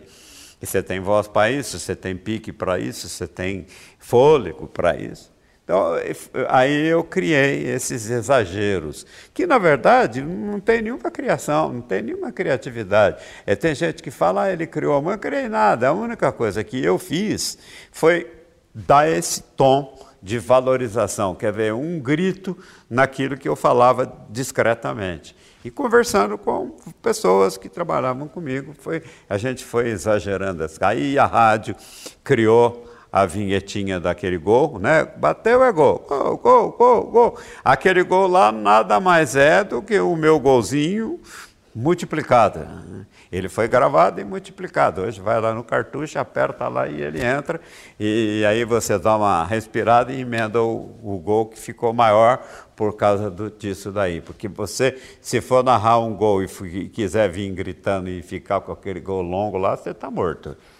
É, então, tem essas coisas todas, que são aquilo que eu digo, são segredinhos que não são segredos de ninguém, são segredinhos que você pega e transforma em trunfo para a sua transmissão. Tem também o pedindo me chuta, me chuta. Esse eu gosto, Silvério. Também está no barco? Está no barco, está loucura. Esse está na loucura. Eu, algumas coisas que eu fiz, bem honestamente, é, eu cresci muito como locutor e aí eu senti firmeza. Sabe quando você sente firmeza em você mesmo? Falar, não, eu estou sobrando aqui, deixa eu dar uma, deixa eu fazer umas bobagens aqui. Aí tem esse negócio do me chuta, me chuta, me chuta, porque, sabe, um dia eu vi um gol assim, que a bola veio, o cara chegou e, e chutou. Eu falei, a bola estava pedindo me chuta, me chuta, me chuta. Veio, chutou e fez o gol. Aí você vê, fala aquilo ali que não tem nenhuma lógica. Mas as pessoas comentam. Aí você vai, ó, vou dar uma faturadinha nisso aqui. O, o, o, aumento do gol, tudo isso faz parte dessas, dessas coisas assim meio malucas que você vai inventando. Teve também na cobrança de pênaltis contra o Palmeiras na Libertadores, aquela do Marcelinho Carioca, que você fala antes que ele cobra muito bem e ele erra, né, Silvério? E ele erra. É perfeito, mas aí é o seguinte, você na vida, você corre riscos permanentemente, né? Então você fala que o cara vai bater o pênalti, que ele bate o pênalti muito bem. E aí você inventa. E, e, e, aí você começa a inventar coisas em cima. Eu fiz umas coisas, negócio de pênalti, de gol. Eu fiquei num, numa fase lá na Jovem Pan, eu estava tão bem, tanto como locutor, como amigo mesmo, aquele negócio lá, eu comecei a inventar umas coisas assim. Eu, por exemplo, aquele gol, eu vou soltar a minha voz. É, eu fui num show é, de um cantor no, no Gallery, que tinha aqui em São Paulo, numa sexta-feira, antes de uma decisão no Campeonato Brasileiro no comecinho de dezembro. Aí eu ouvi ele cantando e falou, eu vou soltar a minha voz. Falei, olha que bonito isso aí. Pra... Embora eu já tivesse conhecido, já conhecesse a música, mas não tinha nem prestado atenção. Pô, eu vou falar isso aí amanhã, se tiver um gol. E tinha tantos anos que o Palmeiras não ganhava um título. Eu falei, se faz um gol amanhã, eu eu vou falar isso aí, vou soltar a minha voz e gritar Palmeiras campeão. Mas aconteceu nada, o Palmeiras perdeu, eu voltei para casa com o meu grito no, na garganta, né? Aí teve, seis meses depois, o jogo do pênalti, que o Evair foi bater, era também Palmeiras, eu falei, ah, hoje agora não escapa, eu vou repetir aquilo ali. Não, eu vou hoje falar aquilo ali. Aí eu falei, né, eu vou soltar a minha voz. E marcou, pegou para a torcida do Palmeiras virou um hino isso aí. Sabe? Então, essas coisas assim, meio malucas, elas têm os prós e os contras. E a gente, só a gente que sabe quais são os prós e os contras. Quando dá certo, dá tudo certo. Se dá errado, você esquece.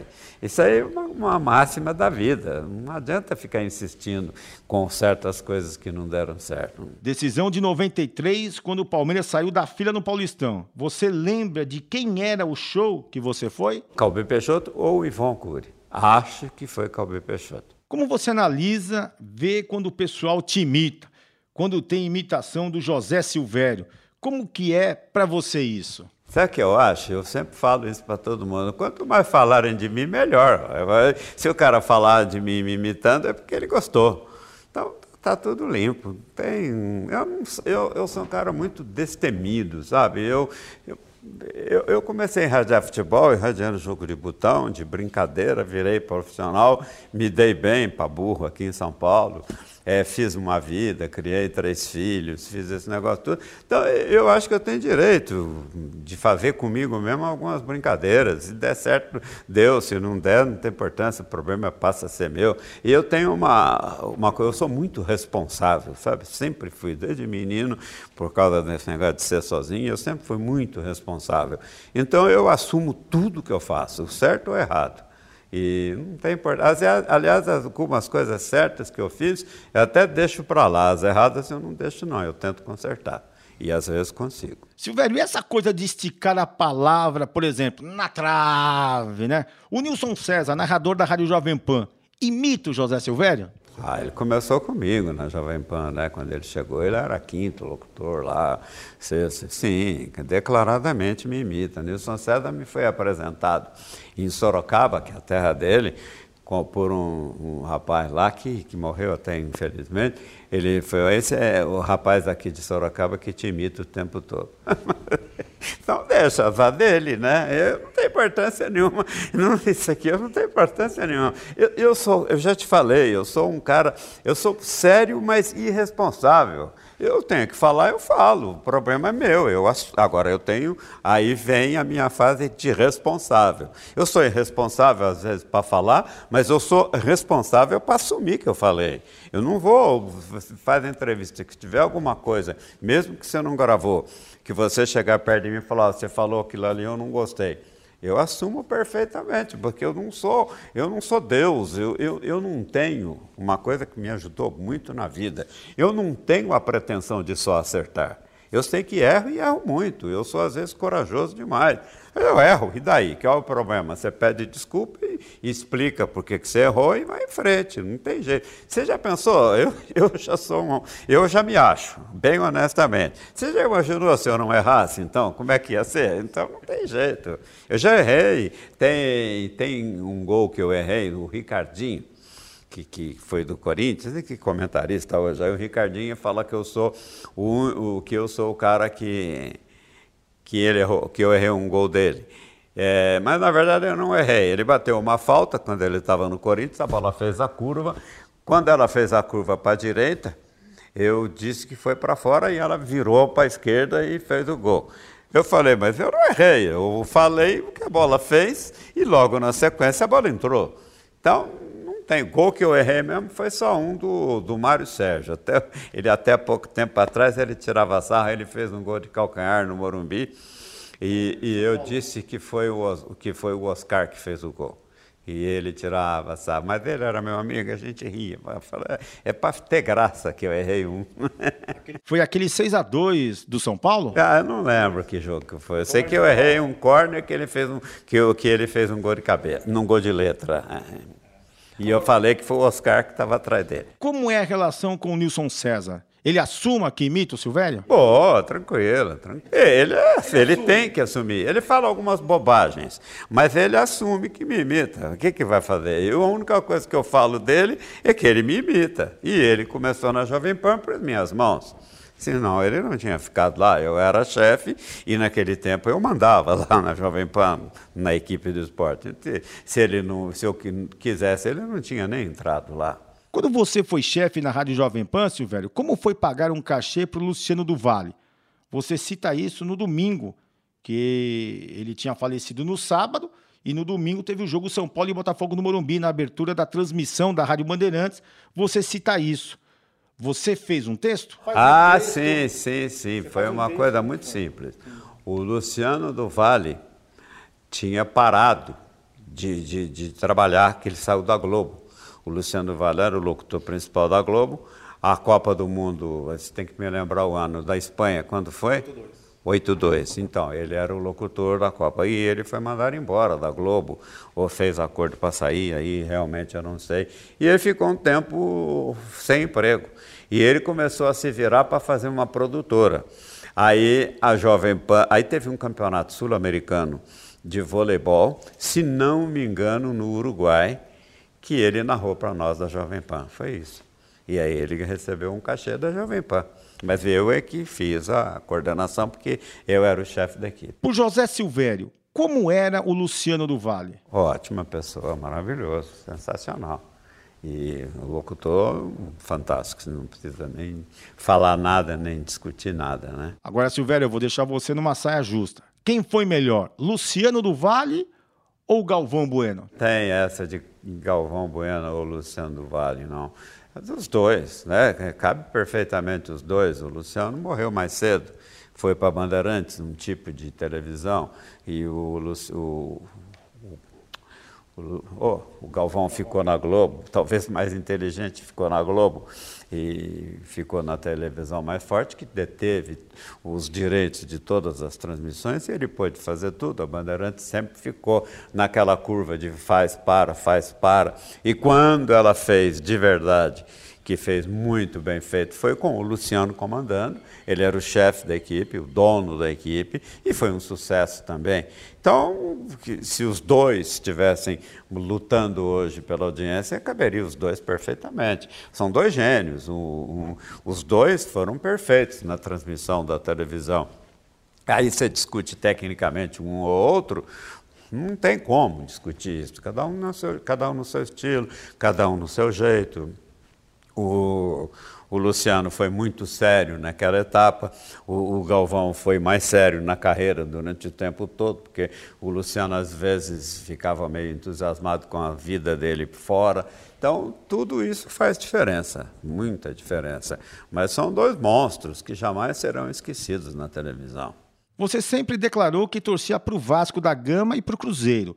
Só que teve um episódio complicado com o Cruzeiro, a história de quase te acertar em um jogo, no caso a torcida. Como foi? É, eu, eu fiquei com uma dúvida muito grande do Cruzeiro, até porque os caras lá não me conhecem. Eu trabalhei muito pouco tempo em Belo Horizonte, gostei muito do Cruzeiro, que fez aquele time de, de 66, que era um time espetacular, e saí e fui embora. Eu não, não, não posso, eu fui um locutor de quinta categoria em Belo Horizonte, muito novo, começando. Então eu não, não marquei nada em Belo Horizonte. Mas gostei muito do Cruzeiro, até porque eu tinha o Tostão, que era meu amigo, tinha o Evaldo, que jogava no Cruzeiro, ó, Piazza, bons amigos, boas pessoas que eu tive, o Raul, que está lá até hoje, que todos eram mais ou menos da mesma idade minha. Então havia uma, uma coisa, e eu fiz cobertura do Cruzeiro durante um tempo, repórter setorista. E a torcida do Cruzeiro uma vez me jogou uma cadeira, porque eu narrei um gol do Corinthians lá no Mineirão, que o Corinthians ganhou do Cruzeiro de 2 a 1 e praticamente ganhou um título brasileiro que depois foi decidido no Morumbi. É, teve isso, aí eu fiquei meio chateado. Eu não, não, sou torcedor do Cruzeiro. O Vasco também é outro que não, não entende. o Vasco é o time mais contra a imprensa que você pode conhecer. O Vasco, tudo que você faz em São Januário, ele, os, os torcedores, aquela portuguesada lá que era torcida lá, era de uma feracidade contra a gente que você ficava assustado, porque eles achavam que todo mundo no Rio era torcedor do Flamengo. Então, é isso que eu falo, as pessoas perguntam, ah, para que time você torce? Ah, torço para ninguém, eu não torço mesmo. Às vezes você gosta de um time num determinado momento, mas os caras não gostam que você goste deles, sabe? Então, por exemplo, Minas Gerais, eu sou mineiro, mas Minas Gerais é um estado muito estranho com as pessoas que nascem lá, sabe? É, Minas Gerais é cheio de gente que fez sucesso no Rio, em São Paulo e não fez em Minas, porque o, mineiro é muito agarrado, muito fechado e ele não gosta que as pessoas façam sucesso. Eu acho as pessoas lá muito invejosas, principalmente no, no seu meio. Silvério, BH, Mineirão, Copa do Mundo aqui no Brasil, 7 a 1 para a Alemanha. Como foi esse episódio na carreira do narrador esportivo José Silvério? Foi, foi engraçado, porque é, eu cheguei no. Nunca vou esquecer disso. Cheguei no Mineirão, encontrei o Ricardo Rocha, lá, lá no, perto do estádio. E nós dois fomos entrando juntos no estádio conversando. Tinha muito tempo que eu não encontrava com ele eu tinha um bom relacionamento com ele. Aí fomos conversando, conversando, e ele perguntou, e aí, você que é experiente, conhece bem dessas coisas, o que, que você acha? Ele falou, olha, o Brasil não perde de menos de três da Alemanha. Não, tinha tido uma semana antes, lá mesmo, Brasil e Chile, lembra? O Brasil só não perdeu para o Chile por sorte. Aquela bola na trave está balançando até hoje. Aí, acho que o Brasil não ganha. Mas daí a a 7 a 1 é uma distância enorme, né? E aí o Brasil começou o jogo. Sabe, tem umas coisas muito estranhas. Você erra muito, né? Claro que nós todos erramos. Mas o jogo começa, a não ser aqueles que estão muito, muito iguais e muito disputados, o jogo começa e você sabe quem vai ganhar. Você sabe, entre aspas, né? porque você não sabe nunca nada, mas você, na sua cabeça de narrador, experiente e tal, você está vendo que o time não está bem. E o time do Brasil é muito ruim. Como é que chamava aquele Beck que jogou lá, que Dante, não é? Bom, o cara daquele pode jogar na seleção brasileira, naquela época, lá vai, retorna na sua cabeça e veja. Eu acho, por exemplo, o Thiago Silva, tecnicamente, um jogador zaço. Mas ele não joga bem nunca, em jogo importante. Sabe, eu não sei o que, que acontece com ele. E chora, né? Chora, reclama, fala. Sabe, jogador assim não pode jogar na seleção brasileira. Você vê, o Brasil teve um monte de jogador que dá bico. Bellini, por exemplo, era um jogador bem fraco tecnicamente monstro de back central na Copa de 58. O cara chegar dar um chutão para fora, vai buscar a bola lá no, lá no pasto e depois vai começar tudo de novo. Tem hora que você fazendo o adversário começar tudo de novo, você ganha o jogo.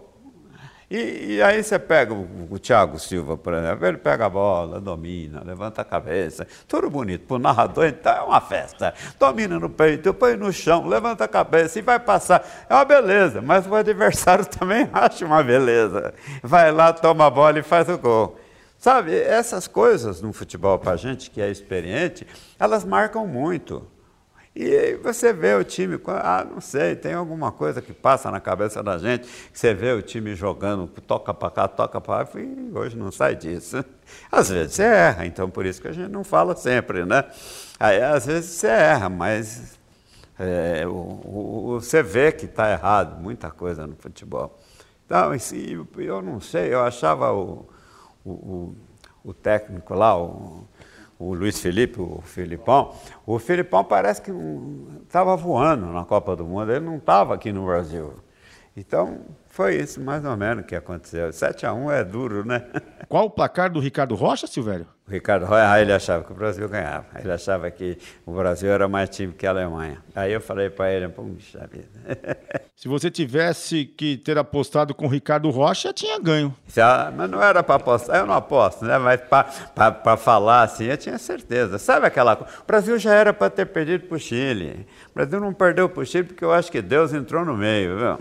Silvério, essa marca pai do gol resume bem você? Essa é a ideia do Milton Neves. Ele falou que ele falava sempre que o meu gol era perfeito, que era emocionante, que era caprichado, que era grande. Um dia falou: "Ah, você é o pai do gol". E aí ele começou a chamar de pai do gol. Foi o mérito do Milton Neves isso aí. Tem um documentário, não teve, do pai do gol? Teve. Mas é, foi alguém que pôs o nome por causa disso.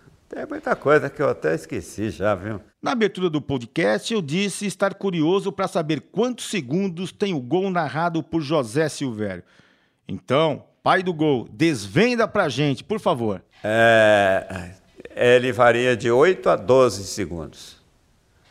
É mais ou menos isso, depende do gol. De 8 a 12 segundos, que interessante. O que faz variar? Depende do que, Silvério? Duas coisas. A emoção que eu sinto na hora pelo gol, se ele foi legal, se ele não foi, e a minha chegada física no gol.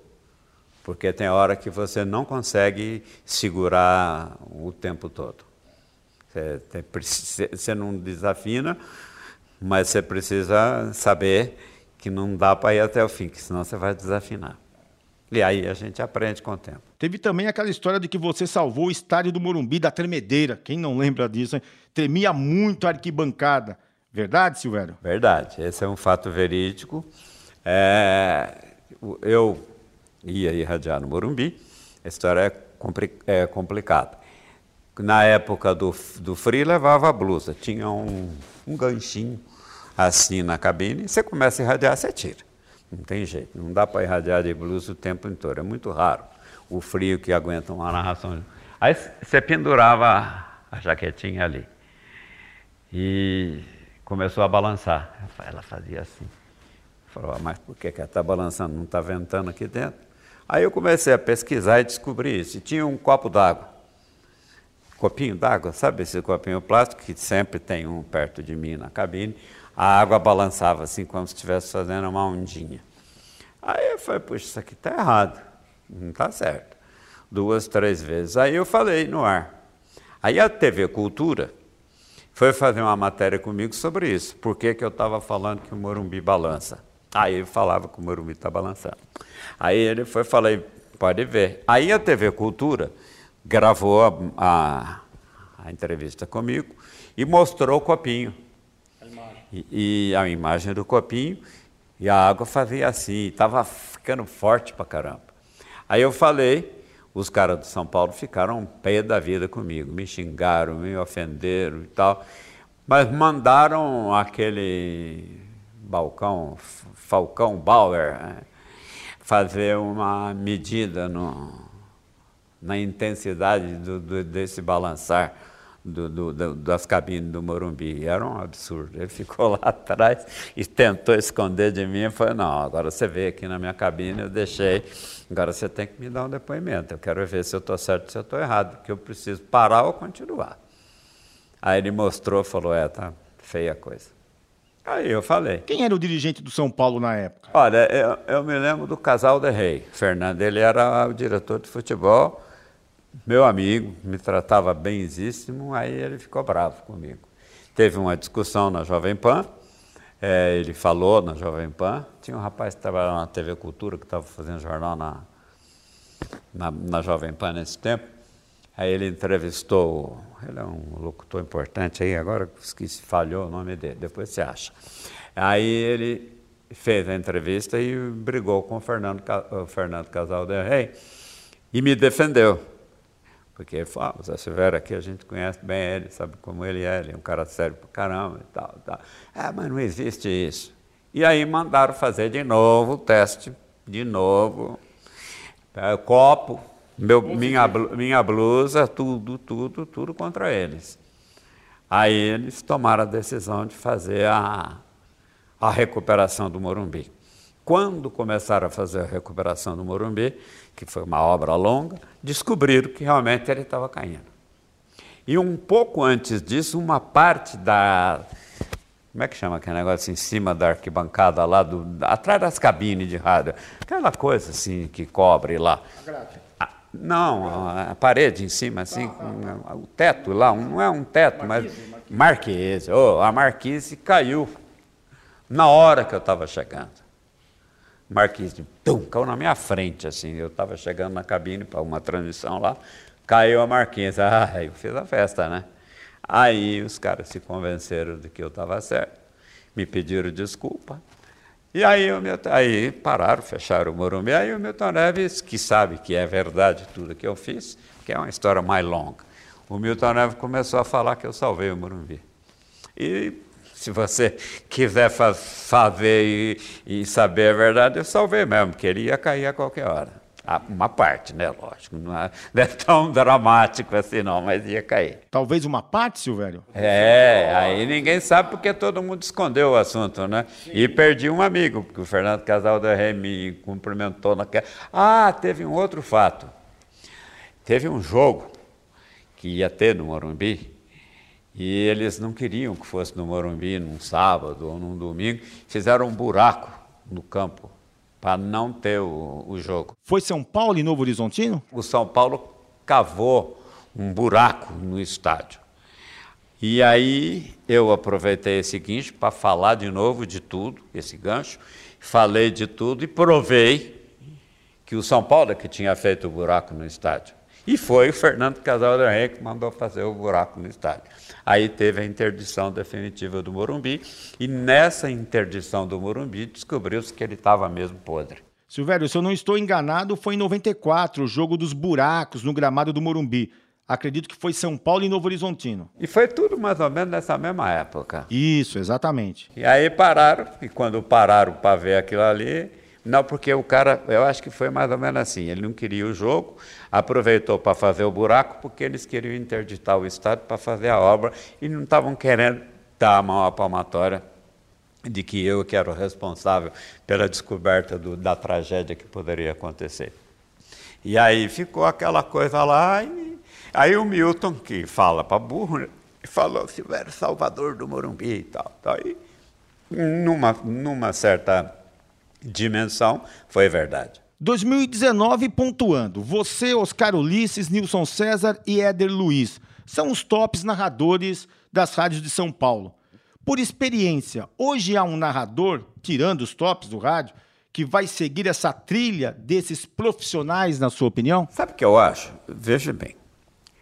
Locutor bom tem. É, tem alguns.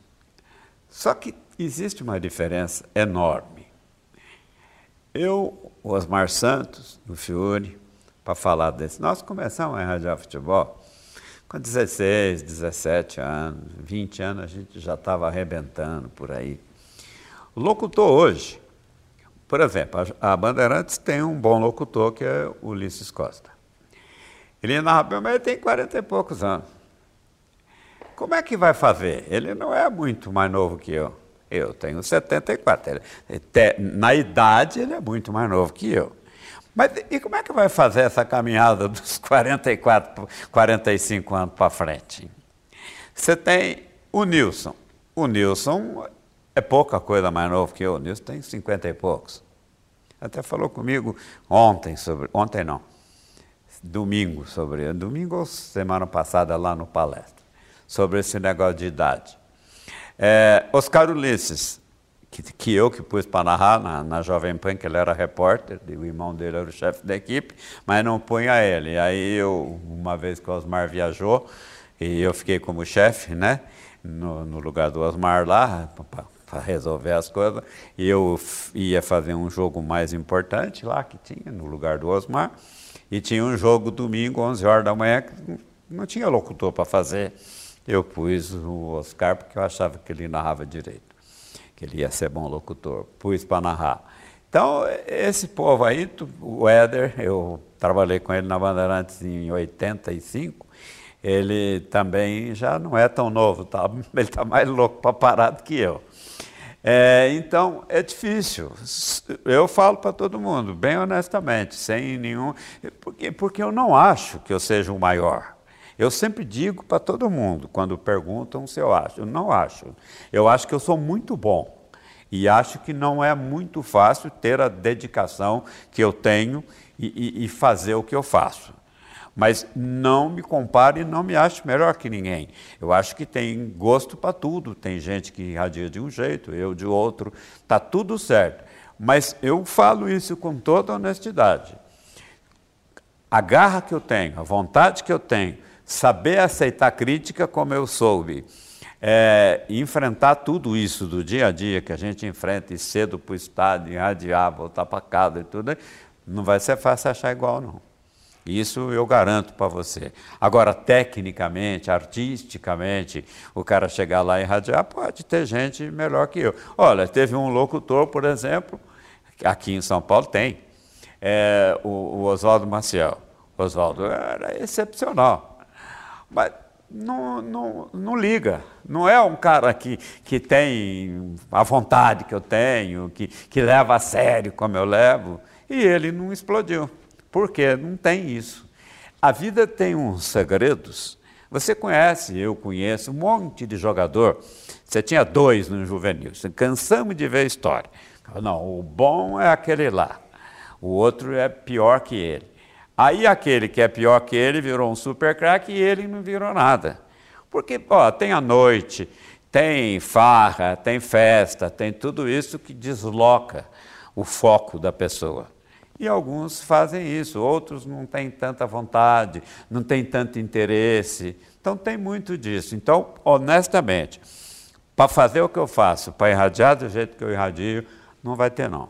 Isso digo isso como ó, e, e, pode achar, o cara pode falar que máscara, não é nada disso. É uma coisa de sinceridade. Até essa minha sinceridade é diferente da dos outros. Porque eu, eu vou falar para você que eu sou ruim. Não posso falar. Primeiro, que eu não quero falar, né? bem, bem honestamente. Segundo, que eu tenho consciência do que eu faço. E eu faço conscientemente isso que eu faço. Então, é mais ou menos isso. Agora, tem, tecnicamente, bons locutores. E, e, e, poucos, e ninguém começa a narrar com 18 anos em rádio grande como eu comecei na Itatiaia, não, né? Agora, como a gente está contando a, a, história de vida, de carreira, em 2009, como foi para você viver toda essa situação? Conviver com a Sebastiana, que tinha esclerose lateral amiotrófica, chamada de ela. Oh, primeiro tem que dizer que eu amo muito a Dona Rosa também, é apaixonado por ela. Foi uma, uma salvação na minha vida no momento que eu estava num buraco de viúvo. É, não, foram, não foi um ano da minha mulher, foram dez anos. É que ninguém sabia. Ela teve uma doença chamada ela, que não tem cura, e eu segurei a barra. Só que gastava uma fortuna por mês, porque tratamento é caríssimo, remédio caríssimo. Então não podia parar de trabalhar. Eu tinha que ter força para trabalhar para segurar a barra e tinha que segurar a barra dela, porque a, a, doença dela não tem como esconder, não é aquele negócio de falar assim, não, você tem uma doencinha assim, assim, não, ela vai, ela sabia que ia morrer, estava tudo, sabe, tudo programado para ela enfrentar um período daquele, gastava uma fortuna por mês. Então, não tinha jeito, eu tinha que focar no, no cuidado com ela. Então, foi isso, e aí você arruma a força. Você arruma a força, Deus te dá força. Eu acredito muito em Deus. Deus te dá força para tudo. E você vai em frente, segura a barra e vai, e vai, e vai. E ninguém acredita, porque você vê as pessoas, o médico chega, fala para ah, vai morrer assim, assim, tal, tal. E todo mundo fala, não, Deus é que sabe. Tá, Deus é que sabe, é verdade. Mas o caminho dela não tinha outra saída. Então, eu cuidei dela, é, pegava, trabalhei muito, porque precisava de dinheiro para tratar dela gastava uma fortuna por mês só para cuidar dela. Então, peguei que em frente, em frente, em frente, vamos. Então, foi isso. Você chegou a narrar um jogo assim? Ah, vários. Tipo assim, Silvério, hoje pode ser o último dia dela? Não, cheguei a pensar nisso. Eu, eu cancelei uma transmissão. Ela, foi, ela queria morar em Lavras para viver lá. Teve um jogo numa quarta-feira, Goiás e Palmeiras, no Pacaembu, pela Copa do Brasil, se não me engano, não vou esquecer desse jogo. E no domingo, eu, eu tinha irradiado um jogo domingo, eu tinha feito um estúdio em Lavras, narrei algumas partidas de Lavras, no domingo eu narrei um jogo em Lavras e vim para São Paulo segunda de manhã para fazer umas coisas minhas, ajeitar umas coisas da vida e voltar para lá na quinta, porque eu ia irradiar esse Palmeiras e Goiás no Pacaembu na quarta. E aí eu vim, e na segunda noite o médico lá de Lavras, que ficava lá com ela, ele ligou para mim e falou, olha, não vai passar essa semana não, eu tenho que voltar. Aí eu voltei terça de noite, uma terça de noite, no meio de uma chuva danada, daqui a Lavras, dirigindo com meu filho do meu lado, e na quinta ela morreu. Então foi, foi isso aí que aconteceu. Aí tinha um jogo domingo que eu ia narrar, não narrei. Corinthians e Vasco, né? Não sei, eu acho que foi. Aí eu não narrei esse, narrei no domingo seguinte um Corinthians e Vitória da Bahia, que eu nunca vou esquecer disso. Então foi tudo muito rápido. E eu fiz isso muito de propósito, porque como é que eu vou parar a minha vida? Tem jeito. O que eu pude fazer, eu fiz.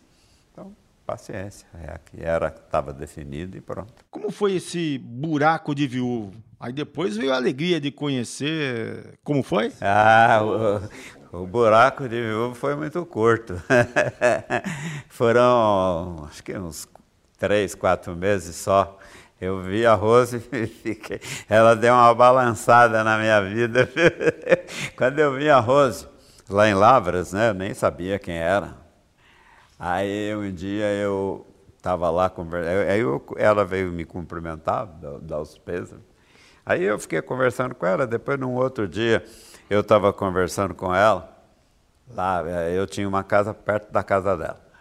É, a casa que eu morava, que eu vendi lá, que foi onde a minha mulher terminou, era perto da casa dela. Aí um dia eu estava lá conversando com a minha filha, a minha filha falou comigo, aí pai, a minha filha chegou para fazer almoço para mim lá em Lavras, ela, o marido dela, eles iam fazer almoço lá em casa e tal, e eu e vinha embora no dia seguinte. Aí ela chegou perto de mim e falou, pai, engraçado aí, tinha uns dois, três meses, uns três meses que eu estava vivo, tem um monte de, de oferta para você aí.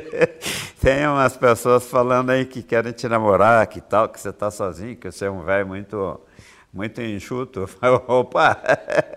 Aí eu virei para minha filha e falei, ah, mas o recado chegou tarde, já tenho, eu já tenho uma que eu estou me candidatando. Ela não sei se, se vai se candidatar, mas eu estou me candidatando.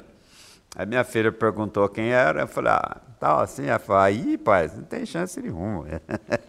Ela é muito rica e bem casada, você não vai chegar lá. Falou, ah, André, eu não sei se eu não tenho chance, não. E aí foi assim, né? Aí o tempo passou mais um pouco, a gente ficou amigo.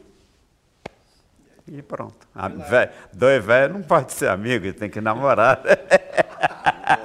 Embora ela não seja velha. Ela é viúva? Não, não, aí que não pode entrar muito no assunto, não. Esse é um assunto que não pode ser prolongado. Ela conheceu a sua ex-esposa? Não, não conheceu. Ela não quis conhecer. A Sebastiana, sua ex-esposa, era de Lavras também? Também. Quer dizer que a mina de ouro está em Lavras? Não, mas a Rose não é de Lavras. Ela morava em Lavras, mas ela é de São Paulo. E eu ainda fiz esse favor de resgatá-la para a terra dela, né? Mas foi lá em Lavras? Foi lá em Lavras. Então o ouro está em Lavras. O ouro está em Lavras. Silvério, você tem contrato com a Rádio Bandeirantes até quando? Até 2000. Quando é que. A Copa é 2022, né? É até o primeiro mês de 2023. Até janeiro de 2023, porque vai ter a Copa, vai terminar lá, né? Mas é, os caras já falaram que o meu contrato é eterno. Aí eu falei, e se eu morrer antes, vai ser eterno antes. Aposentadoria do rádio. Silvério, você pretende parar quando? Vai fazer a próxima Copa do Mundo em 2022 no Catar? Quais são os planos para o futuro? Não tem.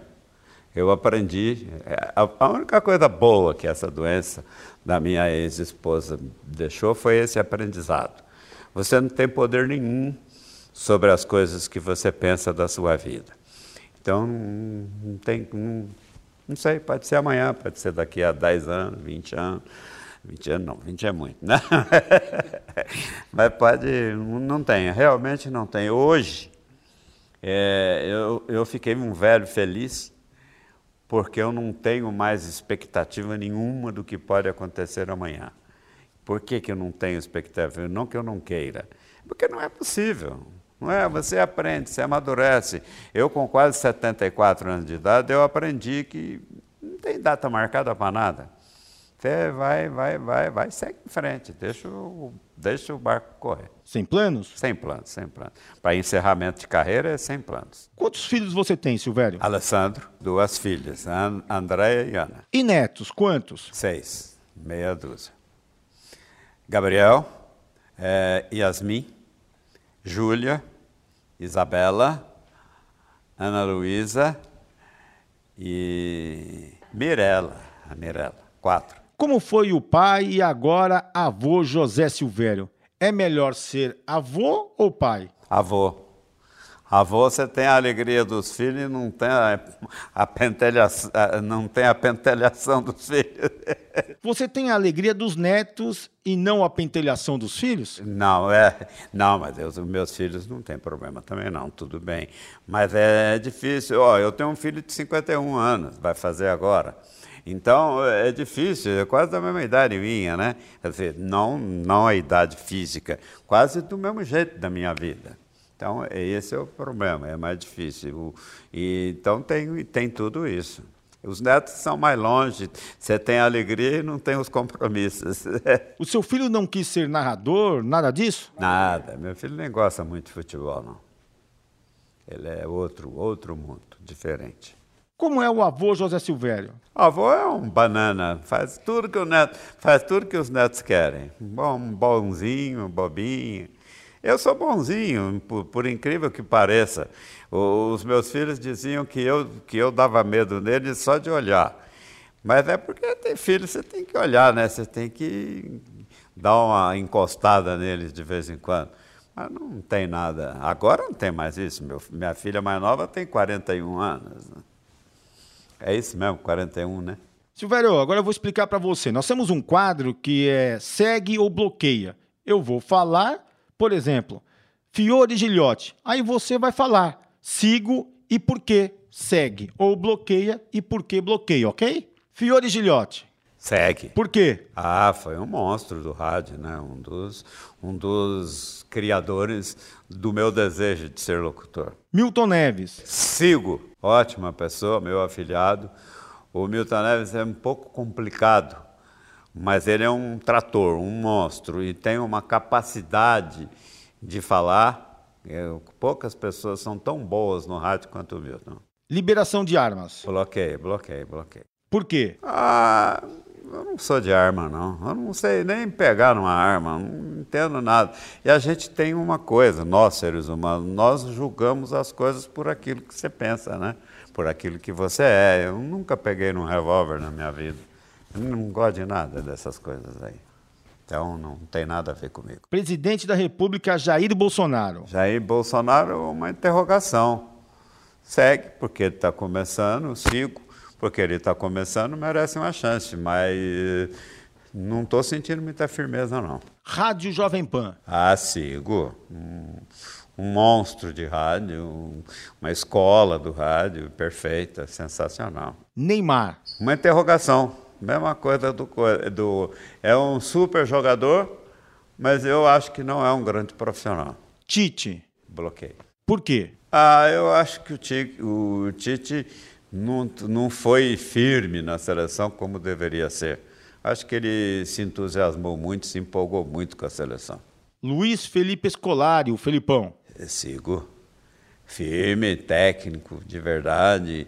É, muito, muito competente, muito trabalhador, tem carisma, grande técnico. Reforma da Previdência Social. Acho que o Brasil tem coisas prioritárias. É, eu, eu, eu bloqueio porque o Brasil tem coisas mais importantes para fazer o que eles estão querendo fazer, como é, por exemplo, de cortar o salário do, dos, dos, dos aposentados. Eu, por exemplo, sou aposentado. Eu trabalho a vida inteira, contribuí muito mais do que a vida inteira com 10 com 10 salários mínimos e ganho R$ 2.600 por mês. Então eu não posso ser o responsável pela quebradeira do Brasil. Você vai na Câmara, no Senado, nesses lugares aí, e até na Justiça, do, na justiça brasileira, você vai nesses lugares ainda, tem muito, tem, teve lugar aí de servidor de café, que não tenho nada contra, ganhando 50 mil reais por mês. Então isso é a verdadeira razão da quebradeira do Brasil, e não o pobre do aposentado que ganha. Ah, eu ganho R$ 2.600 por mês de aposentadoria, contribuí a vida inteira, praticamente. Tenho duas empresas e eu pago mais para a Previdência do que eu recebo da Previdência. Então, eu acho que a Previdência não é a culpada do Brasil. A Previdência virou culpada do Brasil por causa do monte de trambique que foi feito na própria Presidência. Lembra uma vez no Rio de Janeiro, uma mulher que roubou a Previdência até quase quebrar? Isso é que sim, que tinha que ser visto, e não simplesmente cortar o, o a, Você acha que um cara como eu, que trabalhou a vida inteira, que ganha bem, continua apresentando ganha R$ 2.600 por mês, é o responsável pela quebradeira do país? Hipótese alguma, né? Então eu me tomo como exemplo para criticar essas coisas da Previdência. CBF. Chega, deixa para lá, vai. Roubaram demais. O futebol brasileiro foi muito roubado, sabe? Muito, muito roubado. Tanta gente que passou por lá que não tinha nada a ver com o futebol que ficou rica. Vanderlei Nogueira. Ah, sigo monstro de repórter, talvez o melhor que o rádio tenha tido em toda a sua história. E foi um grande amigo. Ah, foi, foi, não é um grande amigo. Eu ia falar, foi, parecia passado. Não, não é passado. Ele é um grande amigo meu, excepcional, um talento. Flávio Prado. Flávio Prado também, mesma coisa de um grande companheiro, um grande profissional. Eu gosto muito de trabalhar com gente que gosta do rádio, sabe? É, tinha muita gente que via o rádio como empáfia, com empáfia. E aí eu não, não concordo, não, sabe? É melhor esse pessoal que luta. Eu sou muito do, da garra, sabe? De ter que batalhar. A vida não é moleza. Sabe, a vida é para quem batalha, para quem trabalha. Você tem que trabalhar, você enfrenta ônibus, você enfrenta metrô, você enfrenta trem, e vai para o estádio, vai para lá, vai para cá. Aí é que você se faz. Dunga. Bloqueio. Por quê? Um cara ah, complicadíssimo, se acha danado. Não foi nada no futebol brasileiro, a não ser jogador. Jogador, ele foi um bom jogador, mas depois, não. VAR. O VAR é uma grande interrogação para mim. Eu, por enquanto, eu paro no meio do caminho, ando um pouquinho e paro. Ainda tem que esperar mais. Silvério, para a gente encerrar, família. Fala o que você quiser. A coisa mais importante que existe no mundo é a família. Família, sem dúvida alguma, é a base. E, infelizmente, o Brasil hoje tem perdido muito por falta de dinheiro, por falta de condição, essa coisa de família. Tem muito pai que abandona o filho, tem muita mãe que abandona o filho, tem muito filho nascendo sem ser programado, mal nascido é, tem muita doença por falta de cuidado. Então, é, sem dúvida alguma, a, a base do mundo tem que ser família, mas ela tem sido muito maltratada no Brasil. Tem algo que nós não falamos que você queira falar, Silvério? Não, a, a, única coisa que eu quero dizer é o seguinte: eu tenho um amor enorme pelo rádio a vida inteira. As pessoas me perguntam por que, que eu não fui para a televisão. Eu explico, mas não consigo convencer. É, e as pessoas acham, muita gente acha, que o fato de eu não ter ido para a televisão é uma falha na minha vida. Eu não penso assim, porque eu fiz dois eventos na televisão e fui muito bem, fui elogiado, fui convidado. Então eu não tenho nenhum tipo de, de remorso de não ter ido, de não ter feito, nada, nada, nada.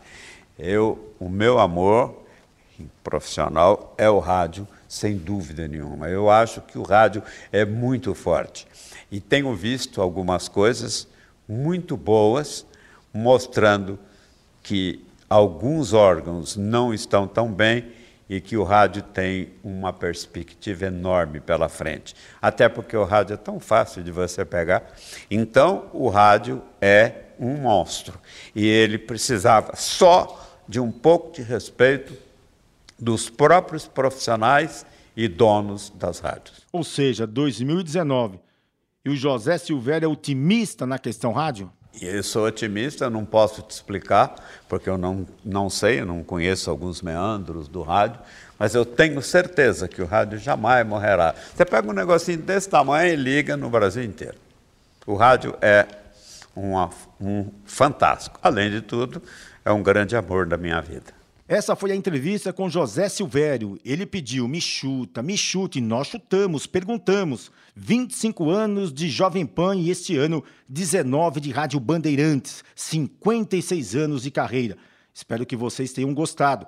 Acompanhe as principais entrevistas de personalidades do esporte aqui no nosso podcast. Recebe salário, faz transferência, pagamento, recarga de celular e até empréstimo, tudo sem taxa. PagBank, a sua conta grátis do PagSeguro. Baixe já o app e abra sua conta em 3 minutos. O Ao Entrevista tem edição de áudio de Amer Menegassi e coordenação de Diogo Pinheiro.